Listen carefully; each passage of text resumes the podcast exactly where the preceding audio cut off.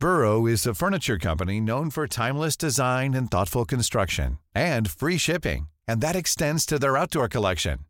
Their outdoor furniture is built to withstand the elements, featuring rust-proof stainless steel hardware, weather-ready teak, and quick-dry foam cushions. For Memorial Day, get 15% off your Burrow purchase at burrow.com slash ACAST and up to 25% off outdoor. That's up to 25% off outdoor furniture at burrow.com slash ACAST. Ich muss jetzt mal ganz kurz ehrlich mit euch sein und mir auch was eingestehen. Es gibt echt viele Dinge in meinem Leben, bei denen ich absolut unstrukturiert bin. Aber die Nummer eins sind meine Finanzen. Ohne Witz. Es gibt Tage, an denen ich mich einfach nicht traue, auf mein Konto zu gucken. Und wenn ich das dann muss, weil ich weiß, oh, jetzt ist, glaube ich, meine Kreditkartenzahlung mal wieder fällig, dann habe ich richtig doll Herzklopfen. Und dann, äh, weißt du, ich gucke so, so ein bisschen nur mit einem Auge hin, wie bei einem Horrorfilm. So Decke übers Gesicht am liebsten und nur so mit einem Auge irgendwie drauf gucken. Und ganz ehrlich, das kann ja so nicht angehen. Und da passt unser heutiger Partner ganz wunderbar, denn Finanzguru hilft mir jetzt hoffentlich dabei, meine Finanzen in den Griff zu bekommen und mir nicht mehr so viel Stress zu machen. Und wer den Podcast aufmerksam hört, kann sich wahrscheinlich schon denken, dass ich genauso eine Kandidatin bin wie Amanda. Mir geht es da einfach eins zu eins genauso. Ich verliere total schnell den Überblick, auch weil ich ja einfach überhaupt nicht so gut mit Zahlen bin und so. Und da ist Finanzguru die perfekte Anlaufstelle für Menschen wie mich und Amanda, aber wahrscheinlich auch für viele von euch. Bei Finanzguru bekommt ihr nämlich den perfekten Überblick über eure Finanzen. Ihr könnt dort, wenn ihr möchtet, all eure Konten miteinander verbinden, also Girokonto, Kreditkarte, Depot oder auch zum Beispiel eure Kryptobörse. Und dann werden alle Einnahmen und Ausgaben automatisch kategorisiert und für euch übersichtlich in der App aufbereitet. Und nicht nur das, Finanzguru zeigt euch auch alle eure Verträge ganz übersichtlich an. Das heißt, wenn ihr erkennt, dass da ein überflüssiger Vertrag dabei ist, dann könnt ihr den ganz einfach mit einem Fingertipp rechtssicher über die App kündigen. Das sind aber nicht die einzigen richtig coolen Features von Finanzguru. Finanzguru kann nämlich auch noch mehr machen und zwar für euch ganz persönlich. Genau, mit Finanzguru Plus bekommt ihr nämlich detaillierte Budgetanalysen und auch personalisierte Finanztipps, also alles irgendwie perfekt auf euch zugeschnitten. Ihr habt auch Analysen eures Kaufverhaltens, die euch zur Verfügung stehen. Dann könnt ihr nämlich auch Veränderungen planen. Und was ich auch super cool finde, ist die klare Übersicht eurer Ausgaben nach Kategorie, also zum Beispiel Lebensmittel, Shopping, Tanken. Das könnt ihr alles unterteilen.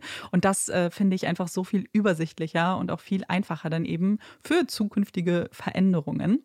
Wenn ihr Finanzguru auch ausprobieren wollt, dann haben wir jetzt ein richtig, richtig cooles Angebot für euch. Und zwar könnt ihr mit unserem Code Puppies Finanzguru Plus drei Monate lang kostenlos testen. Und das ist super einfach. Ihr müsst einfach nur die App downloaden, euer Konto verknüpfen und dann in eurem Profil den Code Puppies eingeben. Ganz wichtig, der Code ist nur für NeukundInnen gültig.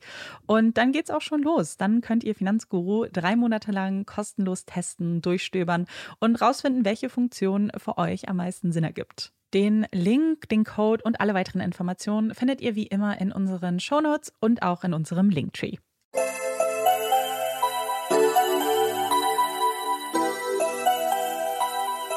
Herzlich willkommen bei Puppies in Crime, unserem True Crime Podcast. Ich bin Marike. Und ich bin Amanda. Marika und ich sitzen heute im Studio.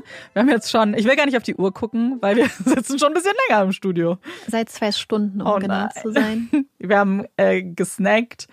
Wir haben ein paar Fotos gemacht für Instagram. Das dauert immer so lange bei uns. Wir sind einfach richtig schlecht. Olaf sitzt gerade bei mir, wird noch ein bisschen, lässt sich gerade kraulen. Ich freue mich auf jeden Fall schon auf den Fall, den Marike uns heute mitgebracht hat. Aber bevor ich und wir Marike lauschen dürfen, gibt es jetzt noch ein kleines bisschen Werbung. Und das war's jetzt auch mit der Werbung. Jetzt geht's wirklich los. Marike hat immer so äh, die Woche so ein paar Sachen immer für mich schon gedroppt. Ähm, und ich weiß, um welchen Fall es geht. Ich weiß aber ganz, ganz, ganz, ganz grob nur. Am Anfang dachte ich, ich kenne den Fall gar nicht, weil mir die Namen nichts gesagt haben, mhm. bis, bis, du von der Doku erzählt hast. Und dann hat es bei mir Pling gemacht, aber es war ein ganz kleines Pling. Heute begeben wir uns wieder einmal in die USA, zumindest zunächst, und zwar nach San Antonio oder San Antonio.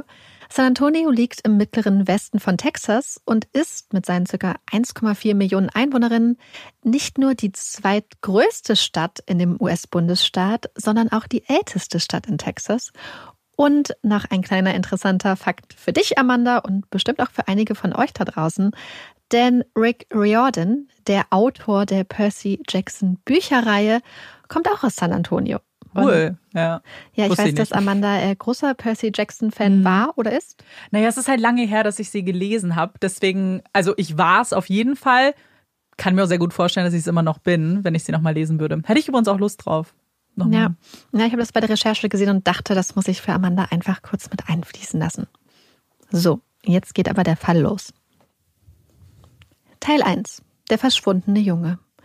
Es ist der 13. Juni 1994, als die alleinerziehende Mutter, Beverly Dollarhide, die Polizei von San Antonio kontaktiert und ihren 13-jährigen Sohn, Nicholas Barclay, als vermisst meldet. Nicholas war drei Tage zuvor zum Basketballspielen gegangen und hatte danach von einer Telefonzelle aus zu Hause angerufen, um mit dem Auto vom Basketballplatz abgeholt zu werden. Da seine Mutter Beverly, die in der Nachtschicht eines Donut-Shops arbeitet, geschlafen hatte, war sein älterer Halbbruder Jason ans Telefon gegangen und hatte die Bitte seines kleinen Bruders ausgeschlagen. Nicholas solle einfach zu Fuß nach Hause laufen. Doch Nicholas, das Nesthäkchen der Familie, war nicht nach Hause gekommen. Weder am Abend noch in den nächsten Tagen. Irgendwas muss passiert sein. Da sind sich Beverly und Jason sicher. Für die Detectives scheint der Fall jedoch schnell klar zu sein. Nicholas sei ein typischer Ausreißer.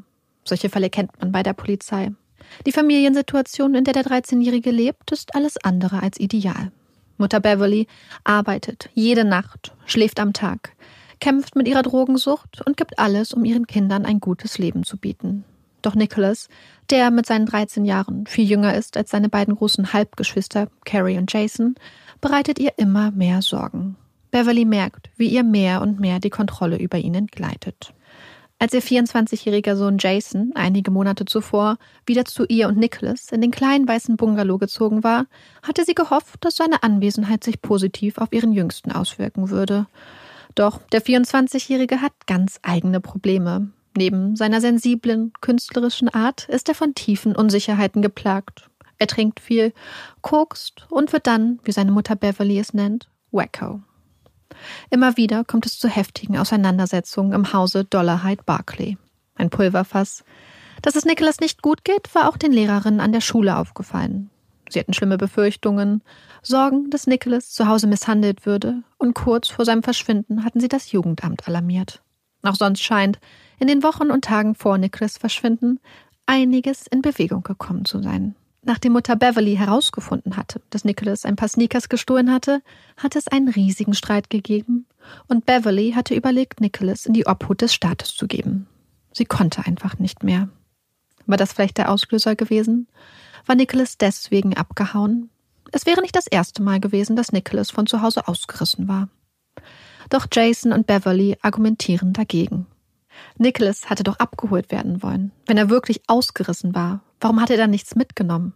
Hatte alles, was ihm wichtig war, zu Hause gelassen.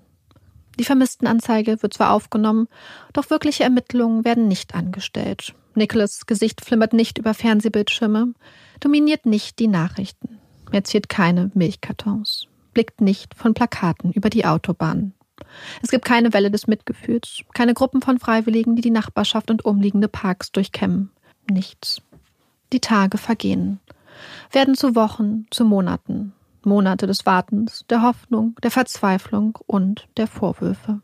Immer öfter eskaliert die Situation zwischen Beverly und Jason, der nach Niklas Verschwinden immer mehr in die Drogensucht abrutscht. Wenn doch nur Beverly ans Telefon gegangen wäre, wenn Jason Niklas doch nur abgeholt hätte. Was wäre, wenn? Hätte ich doch, hättest du doch, hätten wir doch. Mehrmals wird die Polizei gerufen, steht vor dem kleinen weißen Bungalow der Dollarheids und vermerkt anschließend die Auseinandersetzung zwischen Mutter und Sohn in den Akten. Ende September, mehr als drei Monate nach Nicholas Verschwinden, geht ein Hinweis bei der Polizei ein. Er kommt von Jason. Der berichtet, dass er seinen kleinen Halbbruder gesehen habe. Nicholas sei zurückgekehrt und habe versucht, in ihren Bungalow einzubrechen. Als er Jason gesehen hatte, sei er abgehauen. Die Polizisten gehen dem Hinweis nach. Doch sie können weder Anzeichen für einen Einbruchsversuch noch irgendwelche anderen Spuren, die auf eine Rückkehr von Nicholas hindeuten, finden. Danach wird es wieder still um den Fall. Nicholas Barclay. Vermisst seit dem 13. Juni 1994. Verschwunden in San Antonio, Texas. Geburtstag 31. Dezember 1980. Geschlecht männlich. Weiß. Haarfarbe hellbraun. Augenfarbe blau. Größe 1,42 Meter. Gewicht 40 Kilo. Drei Tattoos. Der Buchstabe T auf der linken Hand zwischen Daumen und Zeigefinger. Der Buchstabe J auf der linken Schulter. Die Buchstaben L und N auf der Außenseite des linken Knöchels. Nicholas trug zum Zeitpunkt seines Verschwindens folgende Kleidung. Ein weißes T-Shirt, eine lila Hose, schwarze Tennisschuhe und ein pinker Rucksack. Aktuelles Alter 13 Jahre. Was die Vermisstenanzeige nicht zu vermitteln mag, dass Nicholas ein liebevolles, liebenswertes Kind ist. Ein riesiger Michael Jackson-Fan, der nicht nur alle CDs des Künstlers gesammelt hatte, sondern auch stolzer Besitzer einer roten Lederjacke war, die der seines Idols zum Verwechseln ähnlich sieht. Ein Junge, der Baseballkarten sammelt und den Liebesbrief seiner Freundin aufbewahrt, der einsam ist, unverstanden, schwierig und der trotzdem so sehr geliebt und vermisst wird. Die Monate vergehen und werden zu Jahren. 1995 aktuelles Alter 14. 1996 aktuelles Alter 15. 1997 aktuelles Alter 16. Nicholas kommt nicht nach Hause, wird wohl niemals nach Hause kommen. Das ahnt seine große Halbschwester Carrie. Langsam aber sicher wird die Hoffnung, ihren kleinen Bruder, ihren Nicky, noch einmal im Arm halten zu dürfen, ersetzt durch die Hoffnung, die Sehnsucht danach, zumindest ein paar Antworten zu bekommen. Ein bisschen Gewissheit, ein Abschluss, irgendetwas. Doch dann, Mitte Oktober 1997, mehr als drei Jahre nach Nicholas Verschwinden, meldet sich die Polizei bei den Dollar Heights. Die Nachricht, die die Polizei für die Familie hat, klingt unglaublich. Sie haben Nicholas gefunden. Er lebt. Nicky lebt. Die Polizei hat ihn in Linares aufgegriffen. Linares? Wo liegt das? Carrie hat noch nie von der Stadt gehört. Ist das noch in Texas? Texas? Nein. Linares liegt in Spanien. Europa. Europa? Unglaublich. Nicky lebt. Es ist doch einer dieser Fälle, in denen ein verschwundenes Kind am Ende wieder nach Hause zurückkehrt und ist damit, nach so langer Zeit, die Ausnahme der Ausnahmen. Man gibt ihnen eine Telefonnummer mit spanischer Vorwahl. Es ist die Nummer des Kinderheims in Linares. Aufgeregt tippt Carrie die Zahlen ein. Es klingelt, klingelt und dann wird der Hörer abgehoben. Mein Gott, Niki, bist du das? fragt Carrie in die Stille der Leitung. Ja, ich bin es. Carrie übergibt den Hörer an ihre Mutter Beverly. Die hält den Telefonhörer ganz dicht an ihr Ohr und hört endlich die Stimme ihres Sohnes. Er klingt so jung und irgendwie so anders. Nicholas sagt, dass er nach Hause kommen will. Nach Hause. Beverly wird von Gefühlen überschwemmt. Ein kleines Wunder. Carrie erklärt sich bereit, nach Spanien zu fliegen, Nicholas für die Behörden offiziell zu identifizieren und ihren kleinen Bruder dann mit nach Hause zu nehmen. Es ist eine riesige Aufgabe für die 31-jährige zweifache Mutter. Mehr als drei Jahre lang hatte sie alles daran gesetzt, ihre Familie irgendwie zusammenzuhalten. Trotz der massiven Drogenprobleme, die sowohl Beverly als auch Jason nach Nicholas Verschwinden entwickelten. Trotz all der Vorwürfe, der Gräben, der Narben, der riesigen Lücke, die Nicholas hinterlassen hatte. Ein paar Tage später steigt Carrie in Spanien aus dem Flieger und betritt zum ersten Mal in ihrem Leben einen anderen Kontinent. Die US-amerikanische Botschaft hatte ihr eine Begleitung an die Seite gestellt, mit der sie zusammen zu dem heimfährt, in dem Nicholas schon auf sie wartet. Gleich ist es soweit. Einatmen, ausatmen. Carrie weiß, Nicholas wird anders sein, sich verändert haben, wegen der drei Jahre, die im Teenageralter eh schon eine Ewigkeit sind, und wegen dem, was er in diesen drei Jahren durchgemacht hat, wegen dem, was man ihm angetan hat. Denn Nicholas war nicht freiwillig gegangen, war nicht abgehauen, kein Ausreißer. Man hatte ihn ihnen weggenommen, ihn entführt, hatte Nicholas nach Spanien verfrachtet, ihn missbraucht, vergewaltigt, gefoltert, sein Aussehen verändert, ihm Spritzen in die Augen gestochen, ihn geprügelt, ihm verboten, seine Muttersprache zu sprechen, hatte versucht, ihn zu brechen, ihm seine Identität zu nehmen. Er hatte als Spielzeug brutaler Männer die Hölle durchlebt, bis er schließlich durch eine Nachlässigkeit flüchten konnte. Jemand hat eine Tür offen gelassen, und Nicholas hatte seine Chance ergriffen und war um sein Leben gerannt. Ob sie ihn erkennen wird? Ob er sie erkennen wird? Und dann sieht sie ihn, wie er die Treppe herunterläuft. Schüchtern, unsicher, halb versteckt unter viel zu großer Schlabberkleidung, einem Schal und einer Cappy. Ihr Nicky. Er ist so viel größer geworden. Carrie rennt los. Sie kann nicht anders, schließt ihren kleinen Bruder in die Arme und hält ihn ganz, ganz fest. Ich wusste es. Ich wusste es. Ich wusste, dass du es bist. Es ist Nicholas. Seine Stimme klingt anders, er redet anders, nennt sie nun Carrie, statt sie wie früher liebevoll mit Sis anzureden. Aber es ist Nicky. Die blonden Haare hängen ihm ins Gesicht, die Nase genau wie sein Onkel Pat, ein kleines, amateurhaft gestochenes T zwischen seinen Fingern. Carrie sieht, dass die letzten Jahre ihren Bruder schwer gezeichnet haben. Seine Augen, die früher einmal so klar blau waren, sind nun dunkel, braun gefärbt. Eine Folge der Injektion während seiner Gefangenschaft. Man hatte versucht, sein Äußeres zu verändern, versucht, Nicholas Barclay für immer verschwinden zu lassen. Doch sie haben es nicht geschafft. Denn Nicky erinnert sich. Bald sitzen Bruder und Schwester nebeneinander, haben die Köpfe dicht zusammengesteckt. Carrie hat Fotos mitgebracht. Fotos von ihrer Familie, ihrer Mama, Nickys Nichten und Neffen, seinem Bruder, seinem Schwager. Erinnerst du dich? Sie gehen die Namen durch. Mama sieht aus wie früher, sagt Nicholas. Carrie kann ihr Glück kaum fassen. In der spanischen Hauptstadt Madrid schwört Carrie, dass Nicholas ihr Nicholas, also Nicholas Barclay ist, und so bekommt Nicholas zum ersten Mal in seinem Leben einen eigenen Reisepass. Dann geht es endlich nach Hause. Nicholas ist unglaublich nervös. Er zittert, kann seine Aufregung nicht vor seiner großen Schwester verstecken. Es ist wirklich nur die Flugangst, wie Nicholas behauptet. Carrie kann sich kaum ausmalen, was für ein Gefühlschaos in ihrem kleinen Bruder herrschen muss. Und dann ist es soweit. Das Flugzeug landet. Gleich haben Carrie und Nicholas wieder texanischen Boden unter den Füßen. Die Menschen um sie herum springen auf, holen ihre Taschen und Koffer aus der Gepäckablage, haben es eilig. Doch Carrie und Nicholas lassen sich Zeit, lassen die Menschenmassen vorbeiziehen und schlendern langsam in Richtung Ausgang. Dick eingemummelt, mit Hoodie, dicker Jacke, Handschuhen, dunkler Sonnenbrille und schwarzem Cappy über den blonden Haaren läuft Nikki neben ihr zum Ausgang. Bis auf ihren Bruder Jason ist die ganze Familie da. Es ist ein herzliches, wenn auch etwas unbeholfenes Wiedersehen. Sie haben ihn so sehr vermisst. So sehr. Nur zögerlich erwidert Nicholas die Umarmung, scheint die Berührung nur schwer ertragen zu können. Kein Wunder. Während Freunde und Familie Nicholas sofort freudestrahlend begrüßt haben, hatte seine Mutter Beverly ein wenig abseits des ganzen Trubels gestanden. Ist das wirklich ihr Sohn? fragt sie sich. Ist das ihr Nicholas? Und schließlich geht auch sie auf Nicholas zu und nimmt ihn in den Arm. Er ist zu Hause. Er ist in Sicherheit. Da Beverly immer noch jede Nacht bis 5 Uhr morgens bei Dunkin' Donuts arbeitet und Nicholas ungern jede Nacht alleine lassen möchte, hatten sie und Carrie entschieden, dass Nicholas zu Carrie, ihrem Mann Brian und ihren beiden Kindern Chantel und Cody in das kleine Örtchen Spring Branch ziehen würde.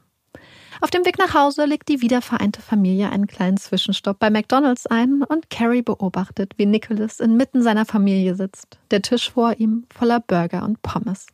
Er erzählt, wie sehr ihm die Schule während seiner Gefangenschaft gefehlt hatte und fragt nach, wann er Jason, seinen großen Bruder, endlich wiedersehen würde. Gut eine Dreiviertelstunde dauert die Fahrt von San Antonio in das kleine Örtchen Spring Branch, das im Gegensatz zur der Millionenstadt nur knapp ein paar hundert Einwohnerinnen hat und gänzlich ab vom Schuss liegt. Nicholas neues Zuhause ist nicht besonders groß oder luxuriös. Ein Trailer für zwei Erwachsene und drei Kinder bzw. Jugendliche. Nicholas schläft fortan neben seinem 13-jährigen Neffen Cody auf einer Matratze auf dem Boden. Die beiden Jungen verstehen sich super und auch mit seiner zehnjährigen Nichte Chantel kommt Nicholas prima klar. Sogar seine Hausaufgaben macht der 16-Jährige äußerst gewissenhaft und hat nebenbei stets ein Auge auf seinen jüngeren Neffen.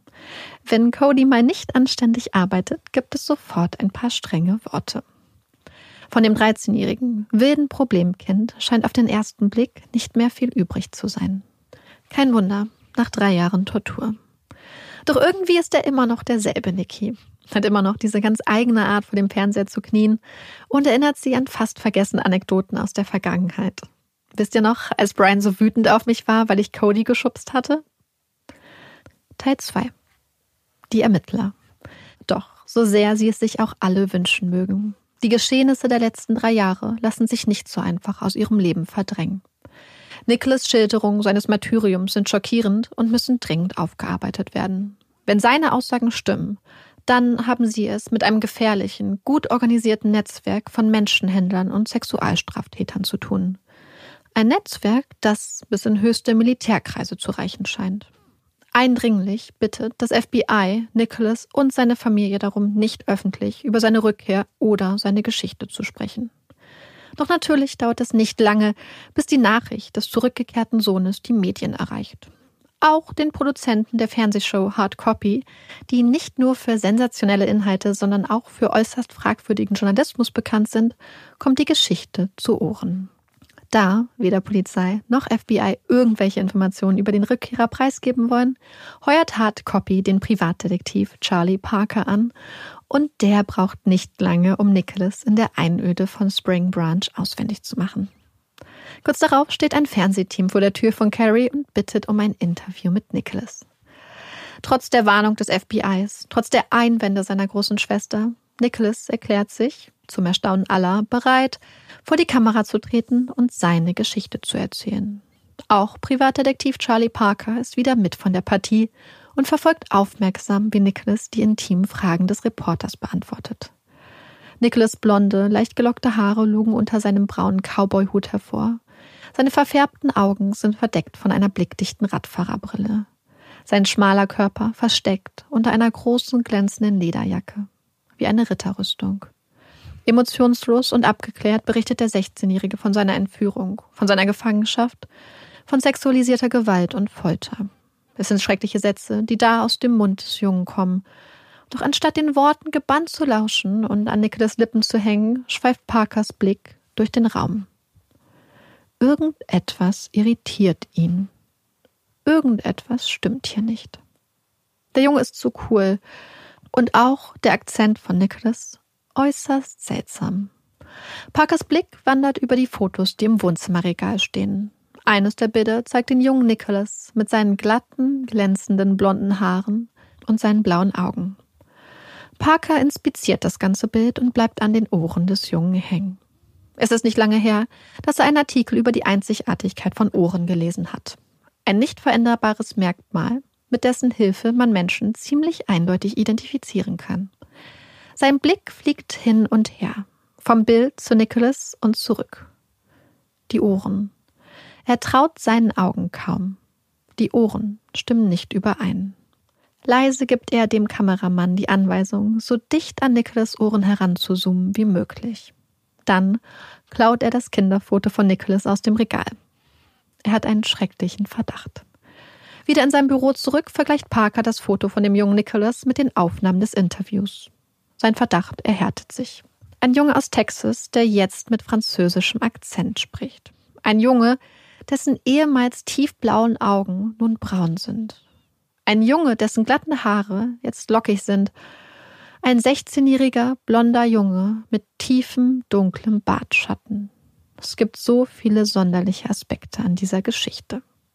Für fast alle hatte Niklas eine gute Erklärung geliefert die Folter, die Gehirnwäsche, die Augeninjektionen. Aber für die Ohren, für die Ohren gibt es keine Erklärung.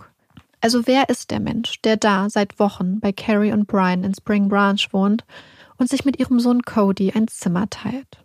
Der zur Schule geht, Hausaufgaben macht und seiner Mutter Beverly sagt, dass er sie liebt. Charlie Parker beginnt, eigene Nachforschungen anzustellen und findet schnell heraus, dass es nicht möglich ist, blaue Augen durch Injektionen braun zu färben. Auch, dass ein in Texas aufgewachsener Junge nach drei Jahren in Spanien einen anhaltenden, starken französischen Akzent hat, hält ein von ihm befragter Experte für äußerst unwahrscheinlich, wenn nicht gar ausgeschlossen. Parker selbst kann es kaum glauben. Wer zum Teufel ist das? Und wie kann es sein, dass eine ganze Familie diesen Menschen für Nicholas hält? Als Privatdetektiv Parker seine Zweifel an die Identität von Nicholas Barkley gegenüber der Polizei von San Antonio äußert, kassiert er eine eindeutige Abfuhr. Nicholas Barkley ist Nicholas Barkley, der verlorene Sohn, zurückgekehrt nach drei Jahren, beschworen von seiner Schwester, aufgenommen von seiner Familie, mit Pass und allem. Parker entscheidet sich dazu, Nicholas Mutter Beverly zu kontaktieren und ihr von all den Ungereimtheiten und seinem schrecklichen Verdacht zu erzählen. Beverly scheint nicht zu verstehen, was er meint. Nicholas soll nicht ihr Sohn sein? Nein, das kann nicht sein. Auch als Polizei und Familie darauf beharren, dass dieser Mensch mit den braunen Augen und dem dicken Akzent wirklich Nicholas Barkley ist, gibt Parker nicht auf, sondern fängt an, Nicholas zu beschatten. Wie sich bald herausstellen wird, ist er nicht der Einzige, dem die ganze Sache etwas komisch vorkommt. Agentin Fischer vom FBI, die Nicholas einige Wochen nach seiner Ankunft in den USA endlich vernehmen konnte, hat auch so ihre Zweifel. Und ihr ist noch eine weitere Sache aufgefallen, die Charlie Parker dank Nicholas Cowboy-Hutes verborgen geblieben war. Denn Nicholas angeblich blonde Haare sind eigentlich fast schwarz. Sie hatte den Ansatz der blondierten Haare gesehen. Während Charlie Parker vor Ort ermittelt, stellt Fischer eigene Untersuchungen an. Auch sie findet heraus, dass man Augenfarben nicht einfach mit ein paar Farbinjektionen ändern kann und bittet Nicholas schließlich nach Houston. Angeblich, um ihm mit psychiatrischer Unterstützung bei der Bewältigung seiner Traumata zu unterstützen. In Wahrheit, um ihn einem forensischen Psychiater vorzustellen, der feststellen soll, ob sie es hier wirklich mit Nicholas Barclay zu tun haben. Der Experte kommt zu einem eindeutigen Ergebnis. Dieser Mensch kommt nicht aus den USA. Es ist nicht Nicholas Barclay. Als Agentin Fischer die Bestätigung hat, ruft sie bei Nicholas Familie an und warnt sie, wer auch immer da die letzten Wochen bei ihnen gelebt hat, wer auch immer da mit Carrie aus Spanien zurückgekehrt ist, es ist nicht Nicholas. Sie wissen nicht, mit wem sie es da zu tun haben, können nicht sagen, ob dieser Mensch eine Gefahr für ihre Familie darstellt. Fischer warnt. Holen Sie ihn nicht am Flughafen ab. Nehmen Sie ihn nicht mit nach Hause. Danach fliegt sie gemeinsam mit dem angeblichen Nicholas nach San Antonio zurück und traut am Flughafen ihren Augen kaum. Da steht Carrie und schließt den falschen Nicholas in die Arme, als wäre nichts gewesen. Was für ein Spiel wird hier gespielt? Agentin Fischer und Privatdetektiv Parker setzen nun, je auf eigene Art und Weise, alles daran, die wahre Identität des falschen Nicholas herauszufinden. Was, wenn sie es, wie Parker vermutet, mit einem eingeschleusten Terroristen zu tun haben? Bald stehen Parker und Fischer im Austausch miteinander, auch wenn die FBI-Agentin den Privatdetektiv klar ermahnt, den Ermittlungen der Bundesbehörden auf keinen Fall in den Weg zu kommen. Schnell muss Agent Fischer feststellen, dass Nicholas Familie absolut nichts von ihren Untersuchungen hält und sie von ihrer Seite keinerlei Unterstützung erwarten kann. Für Fischer ist es keine große Überraschung. Denn schon ganz am Anfang ihrer Ermittlungen, als es noch um die Entführung und Gefangenschaft von Nicholas ging, war sie bei Beverly auf geschlossene Türen gestoßen. Schon damals hatte sie sich gewundert, warum eine Mutter sich der Aufklärung eines solchen Verbrechens in den Weg stellen sollte. Fragen, die sich Agentin Fischer nun wieder stellen muss.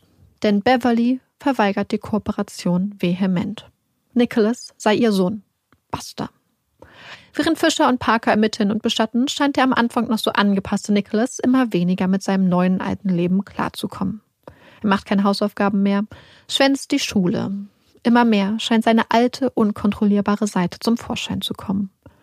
Oder ist es eine neue Seite an einer fremden Person? Kurz vor Weihnachten scheint es schließlich alles zu viel zu werden. Nicholas nimmt eine Rasierklinge und beginnt, sein Gesicht zu zerschneiden. Blutüberströmend steht er vor dem Spiegel. Er wird in eine psychiatrische Klinik eingewiesen, wo er mehrere Tage zur Beobachtung bleibt, ehe er schließlich nach Hause zurückkehren darf. Gut zwei Monate später, im Februar 1998, scheint Agentin Fischer der Lösung des Rätsels ganz nah zu sein. Sie hat nun einen richterlichen Beschluss. Jetzt können sich Beverly und Nicholas nicht mehr weigern, mit ihr zu kooperieren. Beide müssen Blutproben abgeben und Nicholas Fingerabdrücke werden genommen, um sie mit verschiedenen Datenbanken, darunter auch der von Interpol, zu vergleichen. Eine Entwicklung, die zumindest Beverly nicht widerstandslos hinnehmen möchte. Mit dem Beschluss konfrontiert, schmeißt sie sich auf den Boden wie ein trotziges Kind. Ein letztes Aufbäumen. Vergeblich. Kurze Zeit später, Anfang März, erhält Privatdetektiv Parker dann einen überraschenden Anruf. Die Stimme in der Leitung ist tief, klingt nach zu vielen Zigaretten und Resignation. Es ist Mutter Beverly. Sie scheint endlich das erkannt zu haben, was auch Ohren und DNA mittlerweile ganz klar bestätigen. Wer auch immer da bei ihr wohnt, ist nicht ihr Sohn. Es ist nicht Nicholas, es ist ein Fremder. Am nächsten Tag trifft Privatdetektiv Parker sich mit dem falschen Nicholas. Als Parker Beverly Monate zuvor mit seinem Verdacht konfrontiert hatte, hatte der angebliche Nicholas ihn Tage später aufgebracht angerufen, ihn gefragt, für wen er sich halte und ihn klar darauf hingewiesen, dass weder die Einwanderungsbehörde noch die Familie irgendwelche Zweifel an seiner Identität hätten.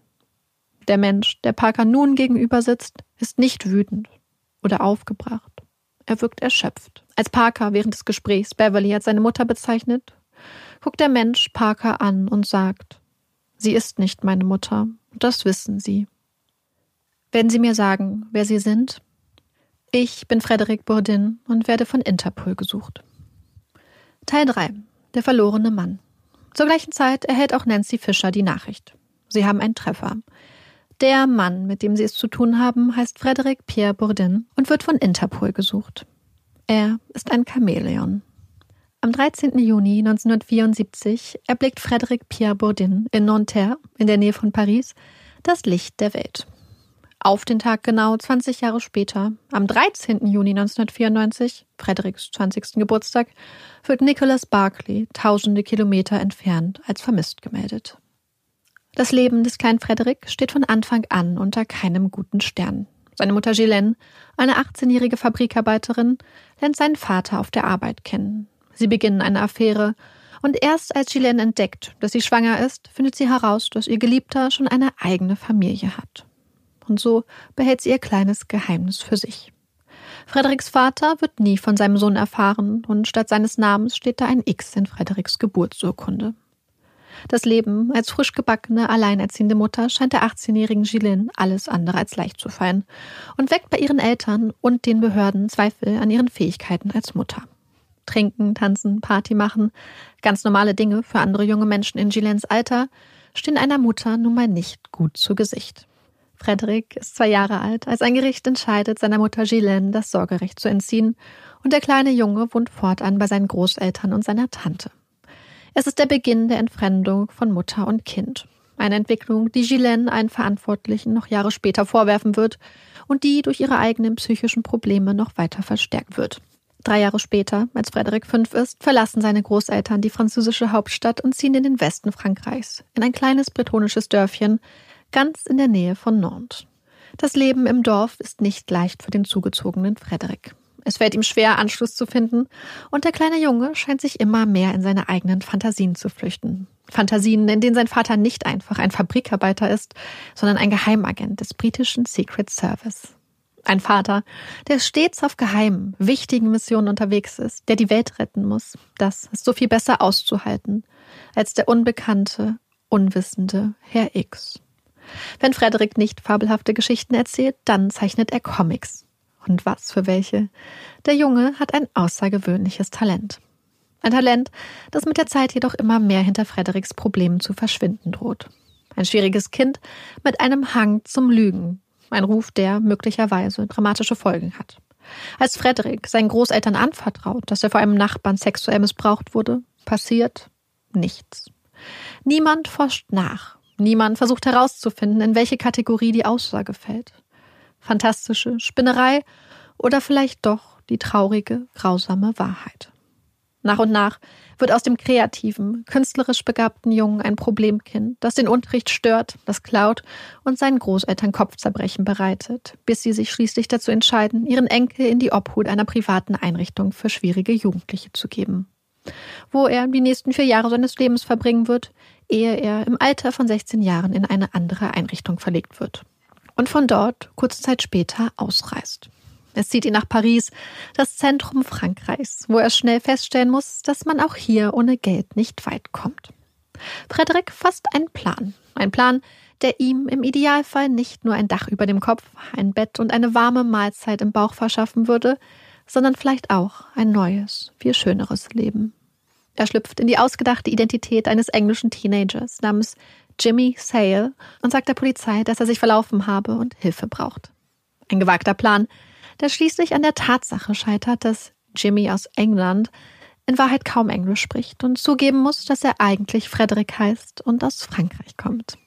Ein Reinfall. Doch Frederik lässt sich nicht beirren. Seine Idee war gut. Sehr gut.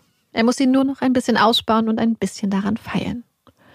Und so beginnt Frederiks Reise. Er reist durch Europa, reist von einer Stadt zur nächsten, zieht sich die verschiedensten Namen und Geschichten an. Stets darauf bedacht, immer einen Kern aus Wahrheit zu bewahren. Der rote Faden, der sich durch alle seine Charaktere zieht, ergibt sich stets als hilfloses Kind oder als hilfloser Jugendlicher aus. Er will Mitgefühl und Beschützerinstinkte wecken. Sein Ziel?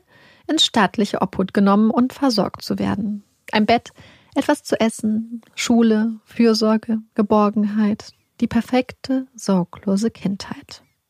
Zwei Jahre lang zieht Frederik so von Einrichtung zu Einrichtung, enthüllt seine Scharade im Zweifel lieber selbst, als unfreiwillig enthüllt zu werden. Und dann wird er 18, erwachsen, alt genug, um sich um sich selbst zu kümmern, um auf eigenen Beinen zu stehen. Ein Schritt, den Frederik jedoch nicht gehen will oder kann.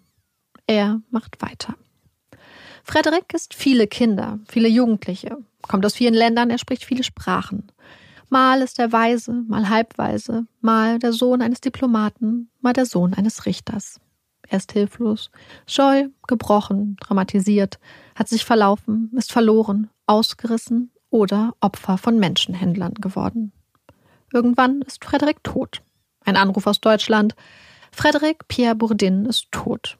Als Frederiks Mutter Gilene vom Tod ihres Sohnes hört, fühlt es sich an, als ob ihr Herz stehen bleiben würde. Frederik ist tot. Doch sein Sarg kommt nie an. Die Familie wartet vergeblich und merkt dann wieder so eine Spinnerei, eine Fantasie, wieder nur eines von Frederiks Spielen. Seine Masche, sich als hilfsbedürftiges Kind von den Behörden auflesen und versorgen zu lassen, hat Frederik mittlerweile perfektioniert, es zu einer eigenen Kunstform erhoben doch mit jedem neuen Charakter geht er ein Risiko ein. Immer wieder kommt man ihm auf die Schliche. Und bald ist er europaweit bekannt und wird von Interpol gesucht. Sogar die Medien berichten über das Chamäleon aus Nantes. Frederik wird 20, 21, 22, 23 und spielt weiter, ehe er sich schließlich Mitte Oktober 1997 in der andalusischen Stadt Linares im Süden Spaniens wiederfindet. Zeit für eine neue Rolle. Frederik greift zum Hörer einer Telefonzelle und wählt die Nummer der Polizei. Er spricht Englisch, gibt sich als Tourist aus und berichtet der Notrufzentrale von einem verängstigten Jugendlichen, der dringend Hilfe bräuchte. Als die Polizei an der Telefonzelle ankommt, finden sie einen scheuen Teenager vor. Er ist schmal, trägt viel zu große, schlabberige Klamotten, hat eine Cappy tief ins Gesicht gezogen und reagiert äußerst furchtsam auf die Annäherungsversuche der Polizisten. Man bringt ihn ins örtliche Kinderheim. Jackpot. Doch Frederiks Masche droht dieses Mal aufzufliegen. Denn anders als sonst scheinen die Behörden in Linares sehr wohl daran interessiert, zu wissen, mit wem sie es da zu tun haben. Man gibt ihm 24 Stunden Zeit, um seine wahre Identität nachzuweisen. Sonst würden sie sie auf andere Art und Weise feststellen. Für Frederik ist es eine drohende Vollkatastrophe. Wenn sie erstmal seine Fingerabdrücke und sein Foto haben, dann ist es nur noch eine Frage der Zeit, bis sie seine wahre Identität herausfinden und feststellen, dass er von Interpol gesucht wird. Er hat viel zu viele Eintragungen in den Polizeiakten und ahnt. Dieses Mal wird er nicht mit einem blauen Auge davonkommen. Dieses Mal wird er in den Knast wandern. Das Gefängnis. Ein harter Ort mit harten Menschen. Genau das Gegenteil dessen, was Frederik sucht. Besorgt liegt der 23-Jährige in seinem Bett in der Jugendunterkunft und grübelt überlegt hin und her. Es muss doch eine Lösung geben. Ausreißen, scheidet aus, das hat er schon versucht, vergeblich. Er steht unter Beobachtung. Sich eine neue Rolle ausdenken funktioniert auch nicht. Dieses Mal braucht er eine echte, wasserdichte Identität. Er denkt an Amerika, das Land der unbegrenzten Möglichkeiten. Wie früher, als er sich das Leben in England in den schönsten Farben ausgemalt hatte, stellt Frederick sich auch das Leben in Amerika als so viel besser, so viel schöner als sein echtes Leben vor. Und er beschließt, zum Amerikaner zu werden. Am nächsten Tag sagt er dem Betreuer der Einrichtung, dass er seine Familie in den USA kontaktieren müsse. Er bittet darum, über Nacht das Telefon im Büro der Einrichtung nutzen zu dürfen. Die Zeitverschiebung. Er möchte seine Familie ja nicht aus dem Bett klingeln. Man lässt ihn. Und so wartet Frederik, bis die Büroräume der Einrichtung leer werden, bis es dunkel und ruhig wird und niemand mehr da ist, der ihn beobachten könnte. Und die Suche nach seiner neuen Identität beginnt. Frederik ruft Polizeistationen in den großen amerikanischen Städten an. New York, Chicago, Los Angeles und gibt sich mal als Chef des Kinderheimes, mal als Polizist aus. Sie hätten da einen Jugendlichen aus den USA. Ob man ihm bei der Feststellung der Identität helfen könne? Schließlich landet er beim National Center for Missing and Exploited Children, kurz dem NCMEC. Das NCMEC, das 1984 vom US-Kongress ins Leben gerufen wurde und hauptsächlich vom US-amerikanischen Justizministerium finanziert wird, ist eine gemeinnützige private Organisation, die unter anderem Angehörige und Strafverfolgungsbehörden bei der landesweiten Suche nach vermissten Kindern und Jugendlichen unterstützt und auch Hilfe für Opfer von Missbrauch und Misshandlung anbietet. Er gibt der Dame am anderen Ende der Leitung eine grobe Beschreibung seiner selbst und fragt, ob sie einen passenden Fall in der Datenbank hätten. Die Frau tippt und sucht und gibt ihm kurz darauf einen Namen. Nicholas Barkley aus San Antonio, Texas zum Zeitpunkt seines Verschwindens am 13. Juni 1994 13 Jahre alt. Der 13. Juni, das ist Frederiks Geburtstag. Ein Zeichen? Das könnte er sein. Kurz darauf rattert das Faxgerät in den menschenleeren Büroräumen und Frederik blickt auf das blasse, schwarz-weiße Foto des 13-jährigen Nicholas. Das passt. Wieder in der Leitung mit der Dame vom NCMEC verkündet Frederik die frohe Kunde. Das ist er, Sie haben Nicholas gefunden. Es ist wohl genau einer dieser Momente, für die Menschen bei Organisationen wie dem NCMEC arbeiten. Ein vermisster Junge, gefunden nach mehr als drei Jahren. Und so gibt die Frau vom NCMEC Frederik die Kontaktdaten der Polizei von San Antonio, wo Frederik auch sofort anruft. Ein seit drei Jahren vermisster Junge, der plötzlich in Spanien auftaucht. Wow. Sie werden sofort die Botschaft in Madrid kontaktieren und auch dem FBI Bescheid geben. Natürlich. Da hat er sie. Seine Identität. Oder? Am nächsten Tag fängt Frederik den Briefumschlag, der an den von ihm ausgedachten Chef der Einrichtung adressiert ist, ab und reißt ihn auf. Es ist der vermissten Flyer von Nicholas Barclay. Als er das Papier auseinanderfaltet und das kleine Farbfoto von Nicholas entdeckt, sinkt ihm das Herz in die Hose Scheiße. Das war's. Damit wird er niemals durchkommen. Der Junge auf dem Farbfoto hat blaue Augen und fast blonde Haare. Frederik denkt an seine fast schwarzen Haare und seine dunkelbraunen Augen und bekommt Panik. Fuck, fuck, fuck. Auf der anderen Seite, wenn er das jetzt nicht durchzieht, droht ihm ein Gefängnisaufenthalt. Er kann es also zumindest probieren. Die Verwandlung beginnt. Dieses Mal muss er weitergehen als je zuvor. Denn es ist nicht das erste Mal, dass Frederik, um authentisch als Jugendlicher auftreten zu können, in die kosmetische Trickkiste greift. Sein dunkler, eigentlich voller Bart ist stets sorgfältig rasiert. Er benutzt regelmäßig Haarentfernungscreme und zupft seine vollen Augenbrauen für ein jüngeres Aussehen. Um nun in die Rolle des Nicholas zu schlüpfen, blondiert Frederik seine dunkelbraunen Haare und bittet eines der Mädchen aus der Einrichtung um ihre Hilfe. Er weiß, dass sie Tattoos sticht und lässt sich von ihr ein kleines T zwischen Daumen und Zeigefinger der linken Hand stechen. Für die anderen auffälligen Unterschiede, wie seine dunklen Augen, seinen eindeutigen französischen Akzent und auch die Tatsache, dass er sich gerade in Spanien befindet, muss er sich noch etwas ausdenken. Frederik, sonst immer um einen Kern aus Wahrheit bemüht, lässt seiner Fantasie dieses Mal freien Lauf und erfindet eine abenteuerliche Geschichte von Menschenhandel, Folter und Augeninjektionen. Kurz darauf telefoniert er zum ersten Mal in seinem Leben mit seiner Schwester Carrie und seiner Mutter Beverly. Er sagt nicht viel, hält sich eher bedeckt, weiß, dass die wirkliche Prüfung, das erste Treffen mit Nicholas Familie, ihm noch bevorsteht. Als Carrie wenige Tage später in der Einrichtung ankommt, ist Frederick sich sicher.